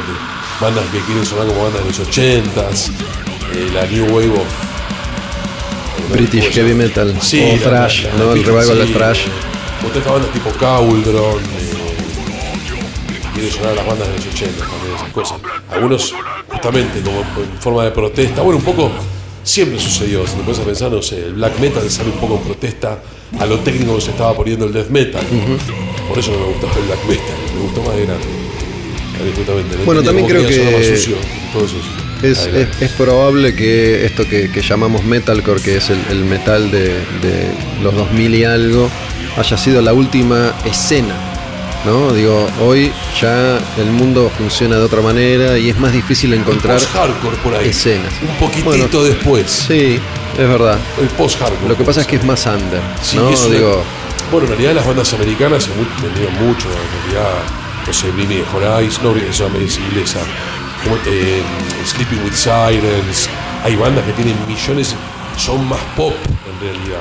Son un poco menos pesadas eh, que algunas bandas, que las bandas de metalcore. Pero tiene por ahí melodías más pop-punk, ¿viste? Que vienen Bueno, recién eso. mencionaste para mí es una de las bandas más interesantes que hay hoy en día y es Bring Me the Horizon, ¿no? La última etapa de la banda que es muy No distinta, es muy distinta. Los últimos dos o tres discos son muy muy diferentes a lo que eran en sus comienzos, que era una banda más de eso que hacía todo el mundo, ¿no? Hoy es una banda completamente distinta desde todo punto de vista, eso quedó atrás. Tiene, tiene heavy, pero tiene pop, tiene electrónica, tiene tiene de todo y me parece que es de las bandas todavía jóvenes más interesantes que hay y lo curioso es que eh, es un grupo que ya tiene como 20 años de historia y, y siguen siendo pendejos y evolucionaron ahora, ¿no? En los últimos años. Sí. Digo, llegaron a un nivel además de, de popularidad, sobre todo en, en- en Inglaterra, eh, son ingleses, que, que les permite codearse con otros artistas de primer nivel de otros, de otros géneros. Es una banda muy, muy actual, es, es tipo casi la única banda que sigue siendo pesada, que se codea con el, con el mainstream, ¿no?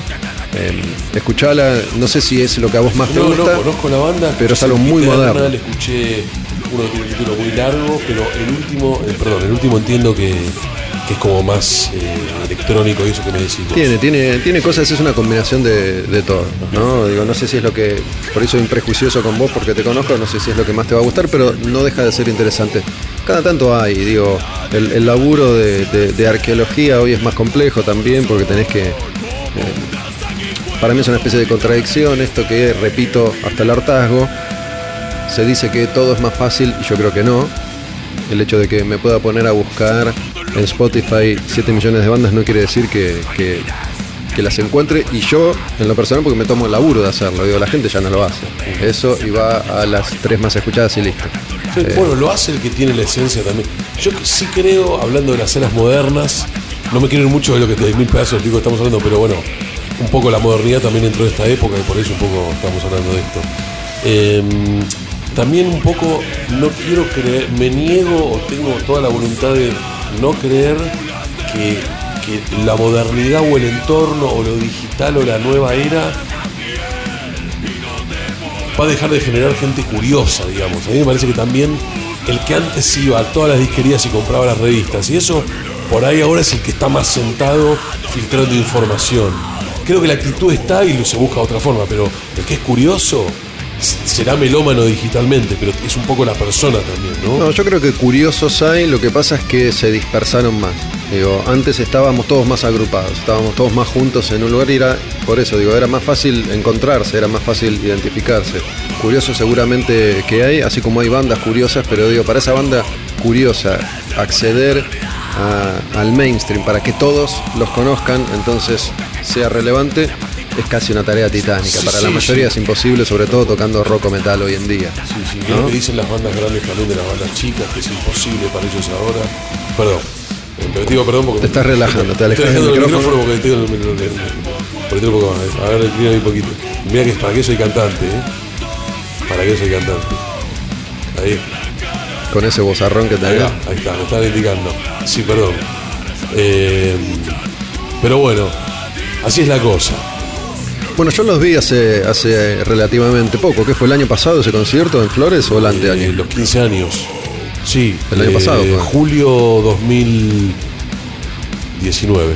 El año pasado, todavía es el año pasado. En 2004 fue nuestro primer show en vivo. Uy, pará que no- no, antes de la Lo nota no vi. dice. Sí, 2004 fue julio 2004, 23 de julio 2004 fue el primer show de Plan 4. Y el 20 de julio, tres días antes, hicimos la grabación del show de los 15 años en Flores. Bueno, y, y después de mucho tiempo sin verlos, los había visto también, no me acuerdo si fue antes o después, con, con Carajo en, en Group. Ah, estuvo bueno ese show, ¿eh? La clandestina. Sí.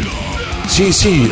Lo que sucedió, bueno, es que mm, hablando de evolución y demás, digamos, si, si me preguntas cuál es mi disco favorito, yo te digo que lleva tu mente al límite, el último. Que ese es, es- pero lo que sucede es que la, el, la raíz de ese cambio está en el Mil Pedazos. Porque en el disco siguiente, en Mil Pedazos, que es Horizonte Rojo Sangre de 2013, probamos otras cosas que nos hizo dar cuenta que era el otro lado a donde teníamos que retomar. Está bueno ese. Vos, a mí me gusta el negro, pero para un día me pongo blanco. Me voy a esta fiesta con una camisa blanca. No me gustó nada. Bueno, pero lo quería probar. Me parecía que no. Pero a veces pasa, probás alguna cosa y si no, pero. Y en el último la clavamos. Pero ya te digo, la raíz de ese cambio está en, lo- en- en ese disco y es lo que queríamos buscar en el último. Dijimos, no, no, no, nos fuimos a otro lado, retomemos lo que, lo que dejamos en mil pedazos. ¿Qué, qué es lo que está en mil pedazos? Digo, ¿qué, qué era lo que había volado, volaba o estaba en mil pedazos? ¿Ustedes, la vida, el mundo, el universo, todo? Eh, mira, yo te digo la verdad.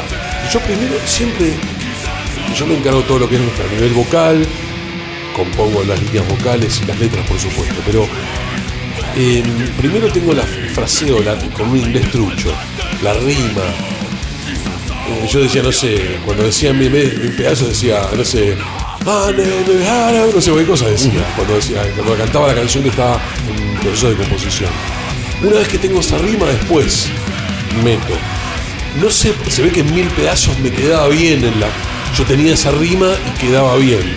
Y después, bueno, tengo, entre comillas, humildemente la habilidad de poder construir una idea a partir de eso, que un poco de eso se trata, ser, compositor o tratar de ser compositor. Em, la canción en mil pedazos, en realidad, yo a veces nadie se da cuenta, pero la canción habla de un amor que termina en muerte. Y nunca viví algo así, pero no sé por qué. eh, habla de eso la canción. Yo escribo de cosas que no tienen que ver conmigo. ¿Quién- Pueden tener que ver con un de. amor de pareja? Sí. ¿Y quién porque el- el- en el estribillo dice: eh, Yo sé que fuiste mi obsesión, tal vez, pero en mi locura te enredé. No, eh, eh, eh, yo, yo sé que fuiste mi obsesión, tal vez, y. Pero en mi locura te enredé, pero yo te entregué mi corazón y a mí volvió en mil pedazos. O sea, yo me abrí hacia vos y a mí volvió mil pedazos. Mira, no me acordaba dos palabras de estribillo, qué desastre. Hace mucho que no tocamos O sea que hay un, caro- un corazón roto y muerte, Sí. digamos, porque Sí, hay, no, porque hay- al hay un asesinato dice- y un lo suicidio. deja- Lo deja, ver al final, porque dice: Adiós, amor, te vas a una vida mejor. Amor eterno, desde mi infierno yo voy a darte y voy a llorarte mientras río. Habla que mata a la otra persona, Mata la la otra mata persona. al final. Habla de eso la canción. Nadie lo descubre, pero yo la, la hice, lo hice pensando en eso, un amor to- totalmente enfermo. Eh, día tras día pudre en mi cabeza, un tipo que está mal, habla de eso. Y bueno, también un poco con la música va Eso, la violencia. eso sale, va, va- viene. Sí, sale. Igual te voy, a, te voy a confesar que nunca fui psicólogo, era algo que iba a hacer antes de la pandemia. Estaba decidido, nunca hice terapia y. O sea que al revés de todo el mundo, di- decidiste no ir, no, No, no, hacer me terapia. agarró la pandemia en el medio, ya Ah, tenía no daba, ¿no? tenía los te- tengo la billetera, puedo mostrar ahora, tengo los teléfonos acá en mi billetera de los psicólogos, iba a llamar para empezar. Y me parece que sí, en el arte, evidentemente uno debe ventilar. Si te tengo que decir una característica mía, qué parte se puede ver en la performance del escenario. Yo soy un tipo bastante picante, digamos, calentón. Eh, y digamos que puedo llegar a, a- a emociones violentas no tan difícilmente. Y es algo que siempre trato de controlar y me ayuda mucho tocar en vivo, porque es una descarga adrenalínica impresionante. Siempre hice deporte fuerte, jugué al rugby, hice kickboxing. Digamos, de alguna forma siempre esa cosa física estuvo y está en lo que hago en vivo. Yo no, no me pongo a practicar pasos en la sala de ensayo, digamos, me sale. Y esa canción tiene toda una cosa de violencia. Después, bueno, también están las temáticas en el disco de Mi Falta de Fe, por ejemplo, que es el segundo tema del disco, eh, que es el primer video que hicimos. Habla de mm, un poco de que Santo Tomás de Aquino es el que le, le pone los dedos en la llaga de Jesús, porque dice, ¿a dónde estás? Te quiero ver, abrir tus llagas y tocarte. Yo siempre necesito ver. Disculpa mi falta de fe, como que está, le está hablando a Jesús y le está diciendo, necesito tocar tus heridas porque no... Ver para creer. Sí, necesito verlo y tocarlo, no creer. Que habla un poco del mi descreimiento de la, de la fe católica, por ejemplo. Después hay historias eh, fantásticas. Eh, trato de. Yo siempre busco un poco la herejía en las letras. Me gusta jugar con eso porque fui un colegio católico, la Salle de Florida, y siempre me gustó un poquito. Me, gusta, me, me gustaba Dayside, es una banda que me encanta musicalmente, pero me gusta, me gusta esa cosa medio transgresora con la religión, un poco por esa cosa, ¿no? Yo me quería de colegio. En quinto año yo tenía mi banda, yo estudié en la de Florida, soy técnico químico, pero yo no quería saber nada de eso. Fue el último año que jugué al rugby, yo estaba empezando la banda y quería irme de eso. Te marcó eso. Poco sí. Y no sé, el verdugo habla de un encuentro entre Satanás y Dios, algo que es. Me han escrito, chicos, eso es una herejía. Dice, en una parte dice, cuando en la resolución de la letra dice, Satanás y Dios están aquí. Juntos toman una decisión. Él cumplió, que es el verdugo, que es un sicario que ellos mandan para mandar a eliminar a la raza humana. Él cumplió y lo dejan ir. Nuestra muerte fue su redención. Tuvimos que morir todos para que el verdugo sea revivido. Cuando Satanás y Dios están aquí juntos, toman. ¿Cómo Satanás y Dios? A mí me da risa.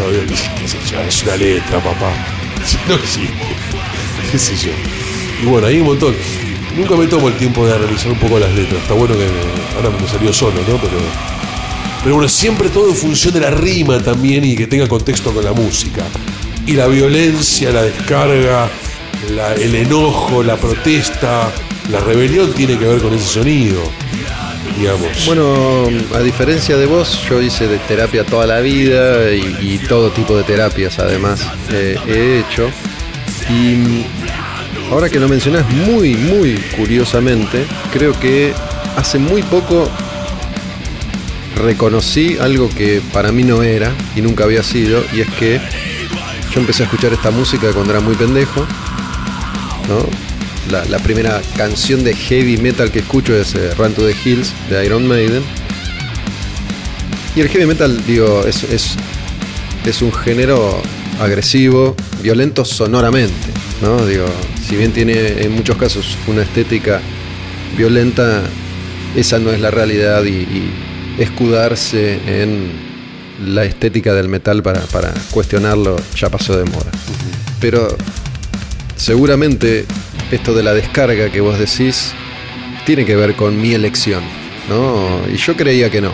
Yo creía que simplemente me gustó, me gustaba la música, me gustaba la estética, porque nunca, nunca me generó violencia el metal, de, de ningún tipo. Sí, una descarga adrenalínica, si querés, o una, una emoción, sí. Pero nunca, nunca sentí violencia, nunca sentí ponerme violento por escuchar heavy o metal. dañar o golpear a alguien por eso. No, no, no, es- no es que la intensidad de esta música me, me llevó a, a sentirme o a ponerme violento. De hecho, eh, ahora ya no sucede, pero en su momento me decían, hay mucha gente, la gente que no escucha heavy metal cree que el heavy metal es para escuchar de noche nada más, ¿no? Digo, yo me levanto y a las 7 de la mañana puedo escuchar black metal, digo, no, no hace falta eh, que sea de noche para escuchar heavy metal. No, No, es que, no es que no podés escuchar heavy metal de día porque No, no, No no. va. No, bueno, también un poco lo, lo, lo minoritario, entre comillas, porque está Iron Maiden y Metallica en el género, ¿no? Pero por hace que tampoco hay mucha gente que lo entienda. Decir, que no, que no sea que sea popular. Es, popular y en un gueto a la vez, es medio loco, ¿no? Es un gueto que algunas bandas son muy populares, pero no se entiende. Igual me encanta, te digo la verdad, me encanta que no se entienda, me encanta ir caminando por la calle y que me mire torcido alguien porque no sabe que te- no tengo ningún problema con eso. Bueno, ese es uno de los encantos también. Hoy en día todo está no supuestamente saben que más, no más saben. aceptado. Este gordo, todo tatuado, grandote, canoso con los hijos, de la mano. Dice, ¿qué, qué es? ¿qué será? Pues estamos aceptados, pero a veces te, te miran y sí, justamente es un poco, no me jodas. No, eso de sentirse, de sentirse diferente, ¿no? De, de sentirte especial, de sentir que, que esa música te, te- te hace un poco distinto al resto desde todo punto de vista, ¿no? Porque eh, cuando yo empiezo a escuchar heavy metal era algo completamente nuevo, estaba recién empezando. Vos sos más ochentero. Claro, yo empiezo a, a- en los 80, digo, el, el heavy clásico arranca ahí, más allá de la tradición de Sabbath, digo, el heavy clásico es medio Sonido- el, el sonido de lo que se, hoy como se conoce como heavy metal es 80. Por eso, es- este repaso que te, que te decía que estoy haciendo en este programa es la edad dorada del heavy metal, donde el estereotipo se establece. Después hay una evolución enorme, pero lo que es la edad de oro del heavy metal sucede en la década del 80. Incluso es la década que, que define la mayoría de los subgéneros que vienen después, aunque eh, eso se expanda, ¿no? Pero Sí, señor. la década del 80 ya aparecen todos los subgéneros habidos y por haber, casi. Sí. Em, pero bueno, es, es un- una cuestión que me hace, me hace pensar siempre en la misma frase. Supongo que habrás visto la película, la primera de Sam Dunn, Headbangers Journey, ¿la viste? Sí, las vi hace un montón. Bueno, hace mucho, pero a mí lo que me quedó, digo, es un documental sobre heavy metal. Sí, sí. No, es, no es gran Excelente. cosa, Pero es lindo. pero es lindo. Pero sí me quedó la frase, creo que es la frase final, ¿no? Donde el pibe dice algo así, no me acuerdo literalmente, ¿no? Pero si no estás acá es porque no te necesitamos. Si no entendés esto es porque no perteneces. ¿No? Digo, si no estás acá por algo es. Para entenderlo tenés que sentirlo, para sentirlo tenés que estar acá. Digo, no me acuerdo literalmente lo que dice, pero la, expresión indica, indica eso. Digo, Y está bueno también tener. Es como que no tiene mi tiempo. Decir, bueno, yo sí, hace. No es nada. No, hace cuatro, 30 años Sí, loco. Bueno, tengo algo, una formación que no la puedes comprar. Son 30 años de curtirse. Es un poco lo interesante de la vida también, ¿no? Lo que no se puede comer de recreando. Bueno, yo creo que eso para mí también, digo, si bien la- la cosa cambia y tal vez ya no, ciertas cuestiones no son necesarias, la formación cambió. Porque el hecho de que hoy esté todo disponible al instante no exige que uno incorpore. ¿Para qué voy a incorporar conocimiento?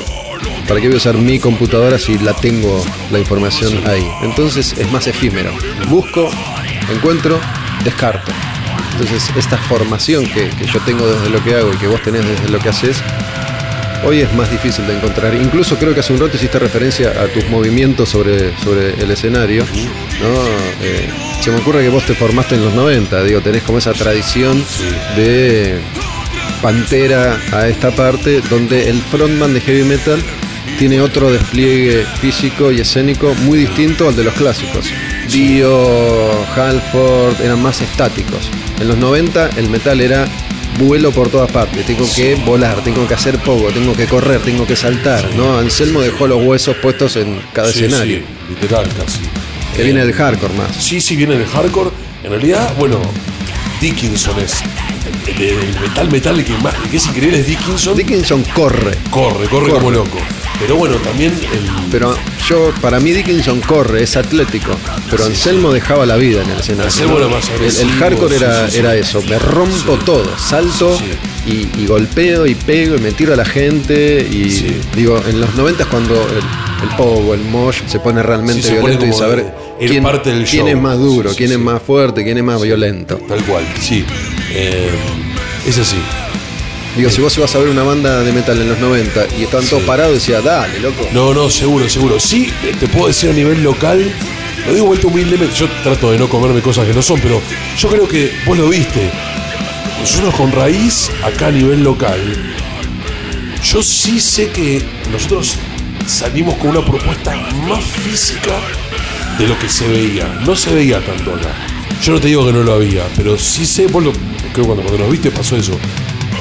Salimos más fuerte, era, era un poco bueno, más es agresivo. esa tradición que, Sí. que viene del hardcore, ¿no? Sí, Digo, esto de- del de- pulso. Freddy Madball, a mí me gusta mucho Madball. Pero aparte Freddy musicalmente, digo, tenía, tenía un, un- un pulso más rítmico, Sí, si se quiere. Entonces, era, me acuerdo de, de El Oso, que era el guitarrista de, de Raíz, ahí tucu, tucu, tucu, Claro, en, el lugar, pero era saltando, saltando. Bueno, digo, eh, para mí una de las bandas que, que define eso es Biohazard, ¿no? Que Sí, yo decía, obvio. ¿cómo estos pibes pueden ser tan precisos pegando saltos de 14 metros por el aire? Sí, y qué banda y increíble en Bobby vivo. Humble dando vuelta como un trompo, Billy Graciadey, y ahí van Increíble. una cosa en Una de vivo. las mejores que hubo y no hay.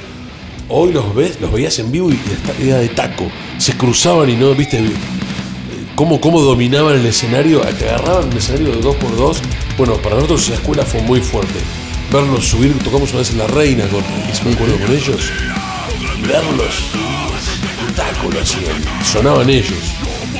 Y bueno, es una de las cosas que, volviendo un poco a la edad digital, son conceptos que quedan un poquito enterrados. Pero no digo por, por mala hazaña, sino que se empezó a confiar mucho en, en lo fácil de crear digitalmente y se perdió un poco el confiar en lo que es después llevarlo a carne y hueso. Hoy por hoy se entiende que es un poco lo que no podés perder lo otro. Que si no tocas, que si no estás esa cosa física de poder ejecutar lo que tenés que, que grabar, lo que tenés que hacer en vivo, cuando vas subas al escenario no lo vas a poder Y hay, bandas que fueron encontrando su, su identidad, ¿no? Pantera de nuevo tenía como esa escuela donde el groove de nuevo te permitía bailar el escenario. En cambio Sí. hay otras bandas que van tan rápido y son tan precisos que no queda otra que plantarse y mirar el instrumento, porque si no, Sí. digo, no pueden tocar saltando. No. Digo, si tenés que meter 300.000 dedos Sí. en, en guitarras que tienen 10 cuerdas, ¿no? De, de una mano así grande para tocar, digo, no, no, no podés. Este, Ocho cuerdas, amigo. Hacer un cuatro hace un desastre. Después tenés, qué sé yo, Slayer, que es una banda también con un ritmo y una precisión, pero que Claro. ellos hicieron de la de, de lo estático un estilo. Sí, ¿no? Es esta aparte, cosa de te, esa cosa te doy miedo. atonal, ma- mala onda, medio tirante. Por eso. Esa cosa medio disonante y atonal. Si, si Slayer, corrieran, no claro. funcionaría de la misma no, forma. No. El- Tal el- cual, esa sensación de, de- de terror que da Slayer Sí, sí. tiene que ver con la, la forma en la que Sí. presentan las luces y están quietos. Sí, O mueven en el lugar, no en la Y es que cabecita. suena, Suena. suenan a eso, suenan malditos. Y eso es lo lindo, que no se pierda esa magia. De vuelta, eh, de vuelta hablando de estas comparaciones. Hay una cosa que, por suerte, en esta época de hologramas, hay algo que me- a mí me da una esperanza en la humanidad y en la historia del ser humano, de la vida. ¿Qué? Que creo en la química del carne y hueso. Cuando vos ves esa banda que está arriba del escenario, que te, te está transmitiendo. Eso no se puede replicar, me parece. Me parece que no se puede replicar. No. Sí, yo. mm, Incluso, perdón que te, te- te interrumpa. Una banda en vivo. Hoy se habla, no, el rock está muerto. El rock no va a morir jamás. Yo te lo digo que cada vez más me convenzo. ¿Por qué? Porque creo que el ser humano no va a encontrar reemplazo en músicas cuando tengan esa necesidad que no estén tocadas como está tocada una banda de rock. Cuando vos tenés cuatro tipos, cinco, seis, tres, en un escenario, pegándole, haciendo una entrega física, esa conexión, vos lo sentís. A mí me parece que no, no es que no se, no se murió eso. Cuando ves una banda que tiene ese pulso, esa química, lo sentís. Porque No, hablar de la muerte de algo es ridículo y, sobre todo hoy en día que es fácil mantener con vida cualquier cosa, la metes en un archivo y listo y cuando lo necesitas aparece, morir no muere nada. Em, me resulta más difícil que a vos eh, anticipar o prever qué puede llegar a pasar porque creo que este año, entre otras cosas, fue la demostración cabal de que cualquier cosa puede suceder, no más allá del origen de esto No, que pasó, 100% de acuerdo. digitado o no, Sí. teoría conspirativa o no. Una de las grandes enseñanzas de la pandemia. No sabemos qué puede pasar mañana, con nada. Eh, con respecto a la música tampoco, digo, puedo, puedo llegar a creer en, en- en una de las tantas teorías conspirativas que... Me la juego por mi gremio, es así. ¿Cómo? Me la juego por mi gremio. No, está bien, pero lo que digo es... eh, eh, no, no, no me resultaría para nada extraño eh, creer que una de las tantas teorías conspirativas que, que se han mencionado sea en parte cierta, y es esto de, bueno, necesitamos todavía esclavizar más a la gente, ¿cómo podemos hacer? Y dejándolo guardado. Y le vamos, mientras están guardados, le vamos a decir, no te calentes, si todo se streamea, es lo mismo, no salgas nunca más. Todo lo que, todo lo podés hacer, Sí, sí. ¿no? Pedí comida, Sí. ves eh, películas, ves bandas en vivo, trabajas, todo, digo, es la idea vendedora y redentora, lógica. entre comillas, Yo de, no. de este año. ¿Qué, qué pasó? ¿Qué, qué le hizo, no? En gran medida a la humanidad. Yo concuerdo con vos. Digo, nos, nos destrozó la mente a todos en el, en el planeta. Digo, eh, no solo en la música, digo, la relación entre las personas. Lo primero que extrañamos fue el contacto real y físico con, con el otro, ¿no? Eh, ¿Cuál es la, la principal vía de comunicación hoy? WhatsApp. Y el WhatsApp en un momento te destroza la relación, te destroza, te destroza la vida, si es la única chance que vos tenés de conectar con sí, alguien. cual. No, no se entiende, no se siente, no se toca, no se comprende, no se interpreta y empieza a generar un círculo vicioso de malos entendidos del que después no puede volver. Sí.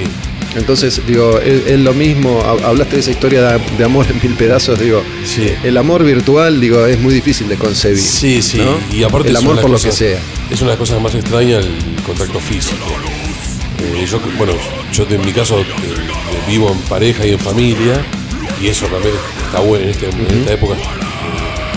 Algo que tenés esa cosa de que tenés gente con la que estás muy en contacto. Eh, sí cre- yo no creo que. No estoy seguro para nada, eh, pero no, no creo que esto haya sido conspirativo. Sí creo que muy posiblemente haya sido una consecuencia biológica por la situación del mundo, el desequilibrio natural que está sucediendo. Y no sé qué va a pasar de acá en adelante. Pero bueno, yendo a lo más concreto, lo que yo creo que, volviendo a la de música, es que hay algo, en, hay algo en una música tocada de esas características que siempre va a hacer falta. Es lo que yo creo. Que cuando vos, bueno, vos no conoces el rock, el día que lo veas, yo creo que todavía cuando veas a cuatro tipos que suenan y salen y se mueven y tocan y te pegan el instrumento, te vas a sacudir. Creo yo que esa es la esperanza del rock. Creo que tiene algo distinto en la energía. Yo como ejecutante de eso no puedo creer otra cosa, si no, no lo haría. Mira, te Creo digo- que provoca algo tener un tipo que está que, que está a tantas pulsaciones por, mi- eh, por minuto, sudando, gritando, realmente sintiendo lo que está tocando, te lo está tocando y tiene, yo creo que eso impacta, no puedes ser impermeable a eso. Yo creo que la, la clave es, es sentir, ¿no? Te cuento, por ejemplo, curtí bastante fiesta electrónica estos últimos años, que no es una novedad, pero sí lo fue para mí. Digo, ir recurrentemente a, fiestas electrónicas y, a prestarle atención a la experiencia de la fiesta electrónica, donde el circo es muy distinto al del concierto de rock, ¿no? Em, hay características que son similares, hay alguien que interpreta o toca o pasa una música y gente que va a ese lugar y se junta. Eh, después digo, en vez de porro son pastillas, eh, en vez de cerveza es agua o es eh, trago, en vez de, de- chocarse violentamente es un contacto más, más amoroso, si querés. No tenés que mirar todo el tiempo al que está sobre el escenario, ¿no? Podés estar de espaldas y estar en la tuya, pero también es una experiencia sensorial que, que provoca y produce sensaciones similares a las que vos decís, aunque son, son distintas. Digo que por eso vuelvo un poco a lo que te decía hace un rato de, de experimentar todas las músicas posibles, porque no, no dejan de ser experiencias diferentes. No es lo mismo ir a ver una banda reggae que una banda punk, que una banda heavy, que una banda electrónica, que una banda de rap o, o un artista de trap. Digo, hay muchas características Sí. en común, pero cada uno tiene su, Sí, su, su identidad. Creo igual que hay, un- hay subgrupos, que una banda de reggae, de pop, una banda con batería, bajo, guitarra, teclado, vientos, ejecutados por personas en el escenario, sí es otra cosa de un solo tipo con las pistas. A mí me genera- sí, es otra cosa. genera- es otra cosa, pero digo, creo que los hay- dos ámbitos generan algo. Sí, sí, sí. Yo creo que siempre va a haber gente que no le va a satisfacer el trap, no le va a satisfacer el reggae, no le va a satisfacer el folclore, le va a satisfacer un nenito que va a ver a cuatro locos revolviendo la cabeza y se le va a volar la mente. Ahora, y en varios años más. Es lo que creo. Tengo esa esperanza. Rezamos por eso. Escúchame, bueno, Canario, Javier, muchas gracias, loco, por haber venido. Al demonio con el diablo. Esta vez hablamos de millones de cosas. Como sucede siempre, el punto de partida y, el, y el, la, recta final, la bandera cuadros, es en mil pedazos. Este disco que tiene 10 años. Y bueno, elegime la banda de sonido del fin del mundo. Digo, ¿qué, qué canción vamos a escuchar que, que va a cumplir con, con esta profecía que tiraste acá? Digo, esta es la canción para experienciar eso que vos acabas de, de describir. De todas estas canciones, ¿cuál es? Una. Odio. Odio tiempos violentos. Esa es la can- es furia pura, es súper real. Perdón Max de nuevo, pero es un homenaje, ¿no? Odio tiempos violentos. Bueno, gracias por esta canción. Digo, Tiempos Violentos fue un programa que yo hice muchos, muchos años eh, en, en una radio y muchas bandas hicieron lo que era la canción de apertura de Sí. cada temporada. Todas la queríamos hacer, porque sabías Claro. tenías todo el año, el tenía un rating bárbaro que arrancaba con tu canción. Lo hicimos con Raíz, Sí, después hubo la hicimos con, con el Plan 4. Plan 4, digo, por ahí hubo de Orcas, hubo de O'Connor, hubo de Rata. Blanca, hubo de, de Jesus Mártir, de Cabezones. No me acuerdo, pero son unas 15 o 20 más o menos que, que- que hubo. Deberías compilarlas. ¿Para qué? que los curiosos las, las busquen y, y las encuentren. Hay que estudiar. Loco, un placer como siempre, me alegra haberte visto. Eh, Al- al igualmente, eh, la única entrevista que hice en la pandemia presencial. ¿A cuánto estamos? ¿Un metro? metro un poco más, dos metros. Está bien. Dos metros. Estás, bien, estás a salvo. Sí, sí, sí, lo estoy viviendo fuerte, pero siempre con esperanza. Vamos con odio entonces, tiempos violentos. Tiempos ¿Sí? violentos, un placer. Al demonio con el diablo y esta canción de este disco que se llama En mil pedazos y es de Plan 4.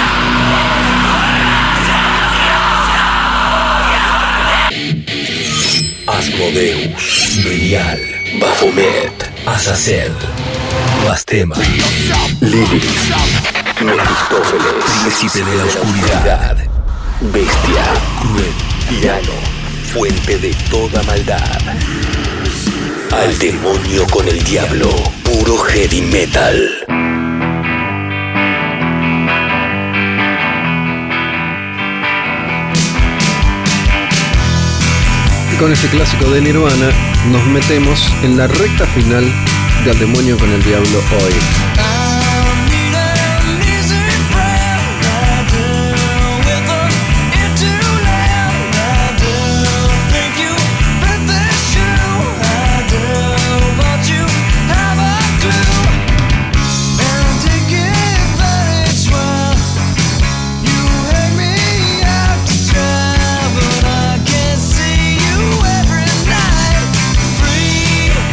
Recién charlábamos con Canario de Plan 4 sobre el disco En Mil Pedazos, clásico del metal argentino.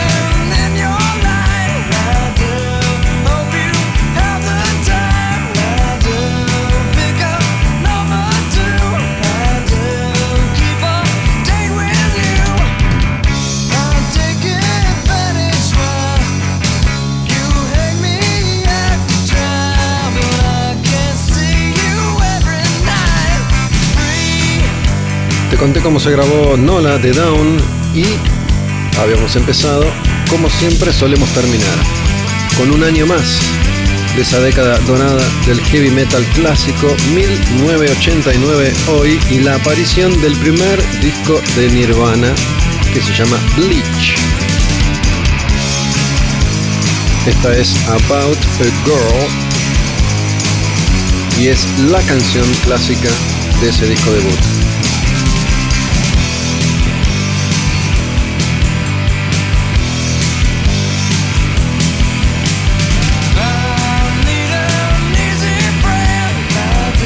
Y la verdad es que cada vez que uno habla de Nirvana hay que detenerse.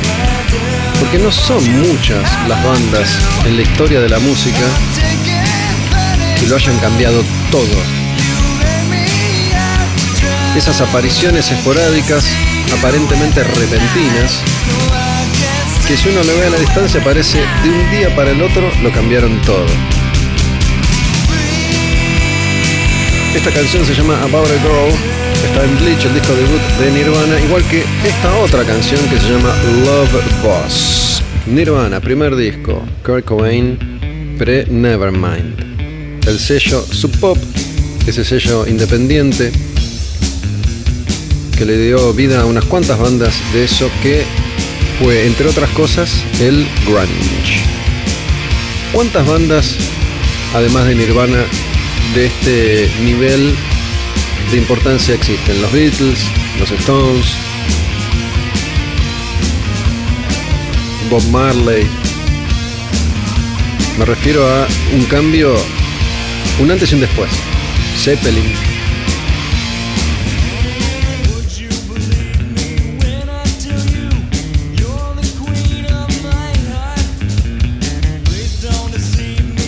Pero estamos hablando de monstruos. Está bien que Kurt murió muy joven, ¿no?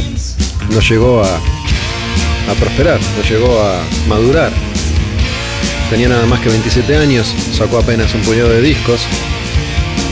Mientras que estos otros artistas que mencioné llegaron a una dimensión descomunal. Pero acá estamos hablando de tres pibitos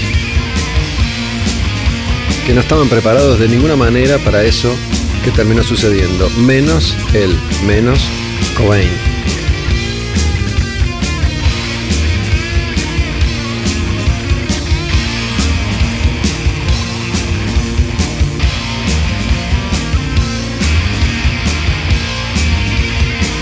Y no, no aguantó, no aguantó la presión.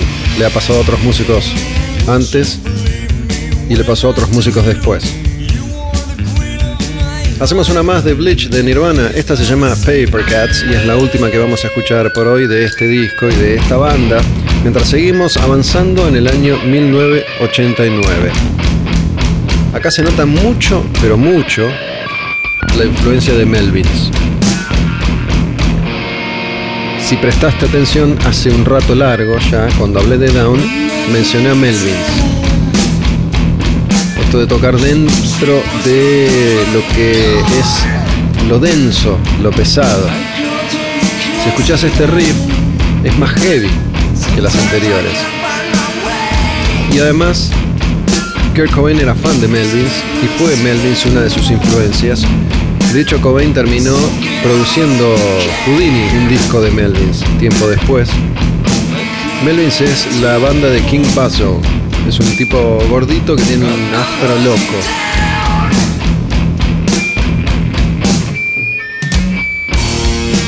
Y esto, lo heavy, el acople, la distorsión. Cobain estaba marcado por Pixies, por Sonic Youth, por Melvins, por R.E.M.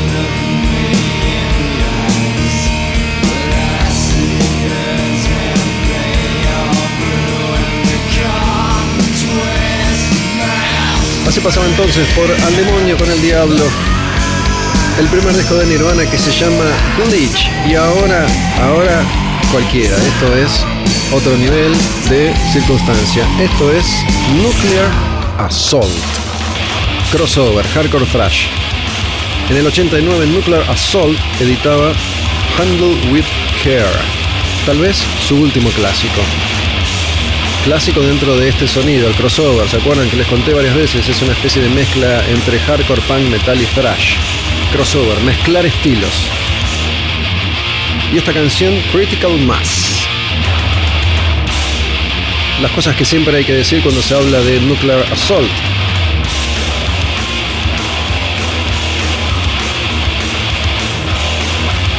En esta banda el bajista es Dan Lilker.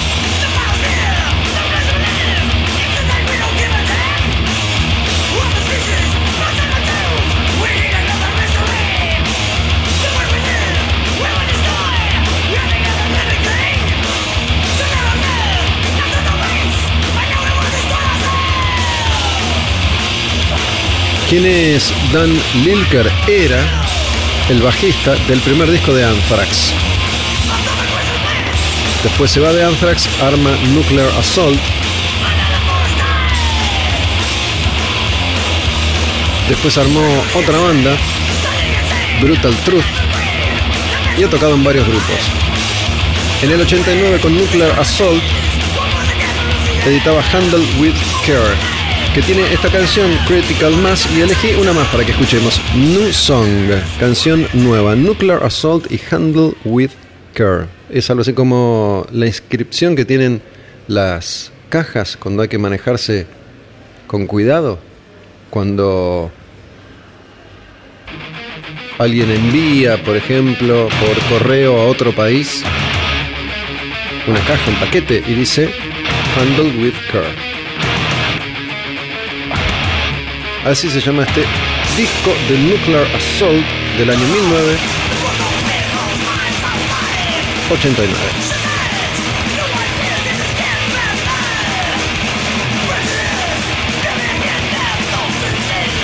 Y acá estamos hablando de Under Under. Y Nuclear Assault tiene dos clásicos dentro del Under Under. Este y el anterior Game Over.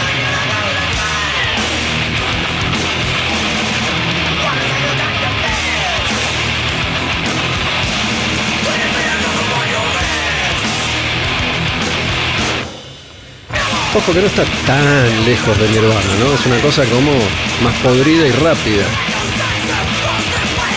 La voz sí es diferente.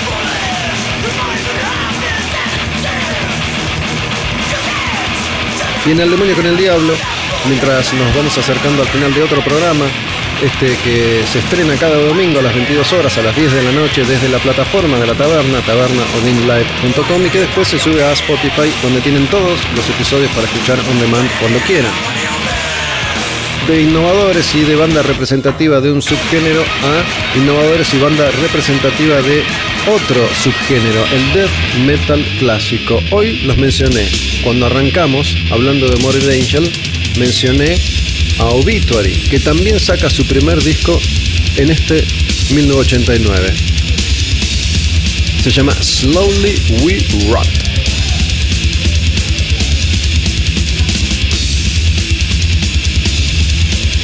¿Qué significa? Nos pudrimos lentamente. Death metal clásico.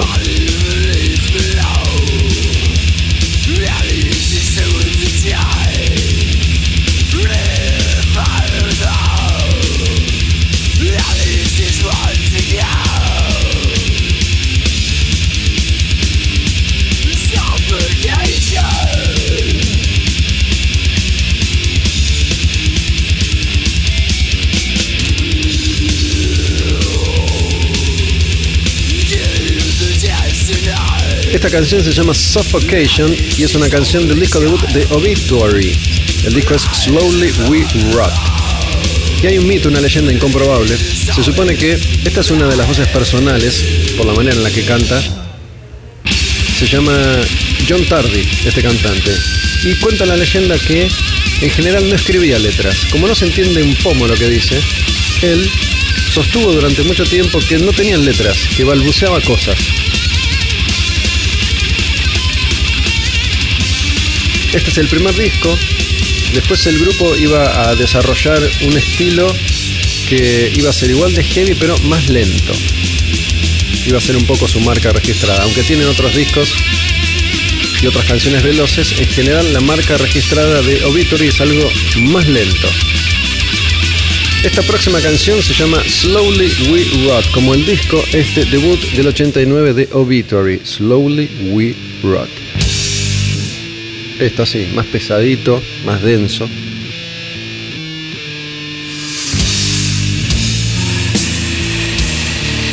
Este es el sonido más característico de una banda como Obituary.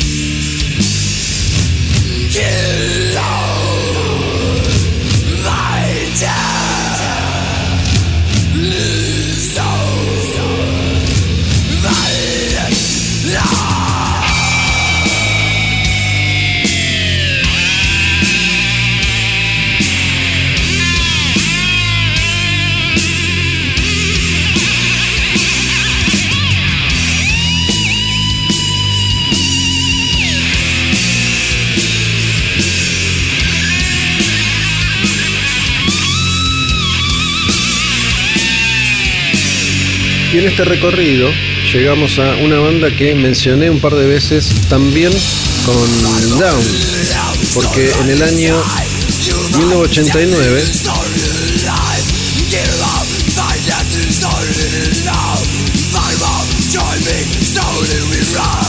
Slowly We Wrote Obituary, en el año 1989 The Obsessed editaba su primer disco que se llama The Obsessed, banda que fue una gran influencia para Para Phil Anselmo.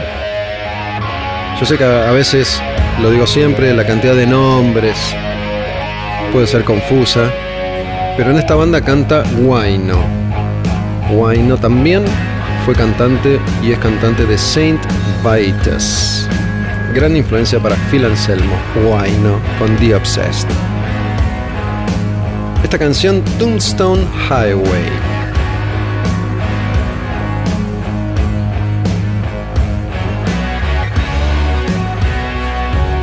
Ahora, imaginen este sonido crudo, mal grabado, mal registrado.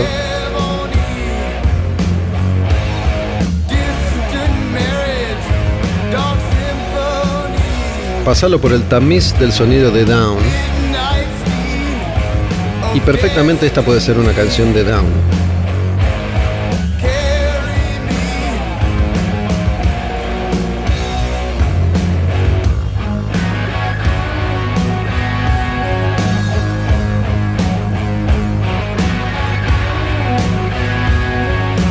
Y a mí estas cosas todavía me llaman la atención porque hace un rato largo, cuando empezábamos el programa hoy, Al Demonio con el Diablo, escuchábamos Doctor Feelgood de Motley Crue, un sonido perfecto para la época sobre todo y que envejeció bastante, bastante bien. Y en el mismo año las bandas grababan así. Esta cosa que toca un soplido.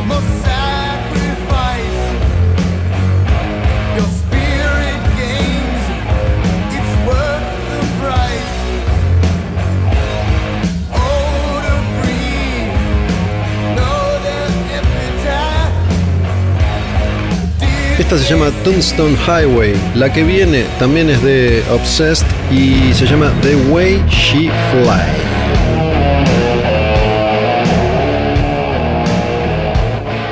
Tiene ese sonido mega crudesco, ¿verdad?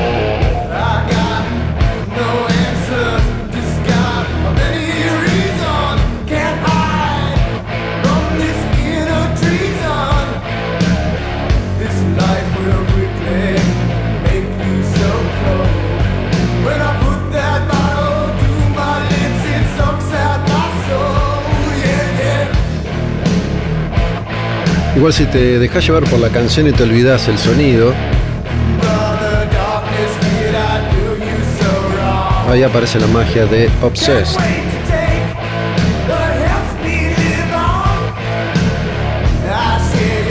La cuestión es que en 1989 casi nadie tocaba esta música. Por eso Phil Anselmo, Pepper Keenan, en Down, en esta historia que les conté hace un ratito, estaban ahí, teniendo la información precisa de lo que pasaba en el under. En esa época, en esta época, eran pocos.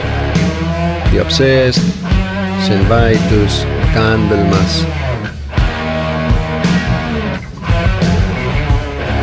Pero estamos en 1989 y en 1989 todavía había unas cuantas bandas de thrash metal que estaban reinando o en el mainstream o en el under.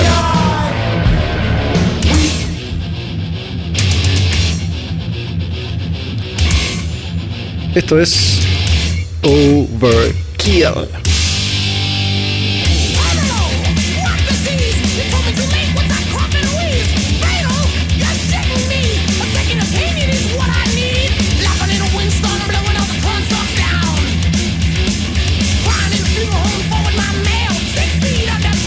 En el 89 Overkill editaba The Years of Decay y estábamos ante el final de la era clásica de Overkill, los primeros discos, la década del 80, porque después iban a dejar de hacer un cuarteto, se iba a ir uno de sus miembros principales, el guitarrista Bobby Gustafson, y comenzaba otra historia para esta banda y para el género también, porque como ya dije dos mil millones de veces, una vez que entra la década del 90, todo esto empieza a quedar viejo. Enseguida empieza a haber un recambio mucho más veloz de lo que podían asimilar las bandas. Y si bien Overkill nunca frenó, hasta el día de hoy la banda sigue tocando con diversos cambios de formación, pero se mantiene el cantante Blitz Ellsworth y el bajista Didi Burney. Overkill fue una de esas bandas que nunca se rindieron. Nunca cambiaron su sonido, nunca dijeron, para, tenemos que ir más para acá porque ahora la moda es esta o tenemos que ir más para allá porque ahora la moda es otra. Eso que hicieron otras bandas como Testament o como Anthrax o como Megadeth, Overkill nunca. Acá nos quedamos, en esta nos morimos, somos una banda de thrash metal de aquí a la eternidad. Y este es un clásico de la banda que se llama Elimination. Y yo me empiezo a despedir. Esto casi que fue todo por hoy. Espero que la hayan pasado bien escuchando un nuevo programa de heavy metal como cada domingo. Estrenando y después en Spotify, cuando quieren, escuchan al demonio con el diablo. Hoy tuvimos 1989, tuvimos la historia de cómo se hizo Nola, el disco debut de Down, y estuvo acá conmigo charlando en la taberna Javier Compiano, canario, cantante de Plan 4, y el disco en mil pedazos. Gracias Álvaro, gracias Perro, gracias Iván, la gente que saludo siempre, el equipo de Al Demonio con el Diablo por un programa más. Olmedo Bus, Tabernadín Live, las cuentas en Instagram. Me cuentan, me dicen, me escriben qué les pareció este programa, qué les pareció la nota, Down, las bandas, las que conocían y las que no. Porque en definitiva, si bien estamos centrados en los 80 en gran parte del contenido de este Al Demonio con el Diablo, lo cierto es que ya han pasado tantos años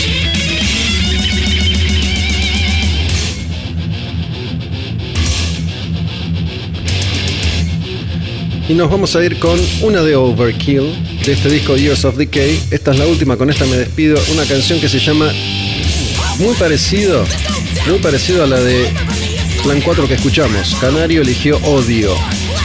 Esta se llama igual, se llama I Hate Overkill. El cierre del demonio con el diablo. That's all folks, esto fue todo por hoy, será hasta la próxima. Me dicen que onda en Olmedo Bus overkill para el cierre. Seguimos todavía en 1989, pero ya vamos por la letra O.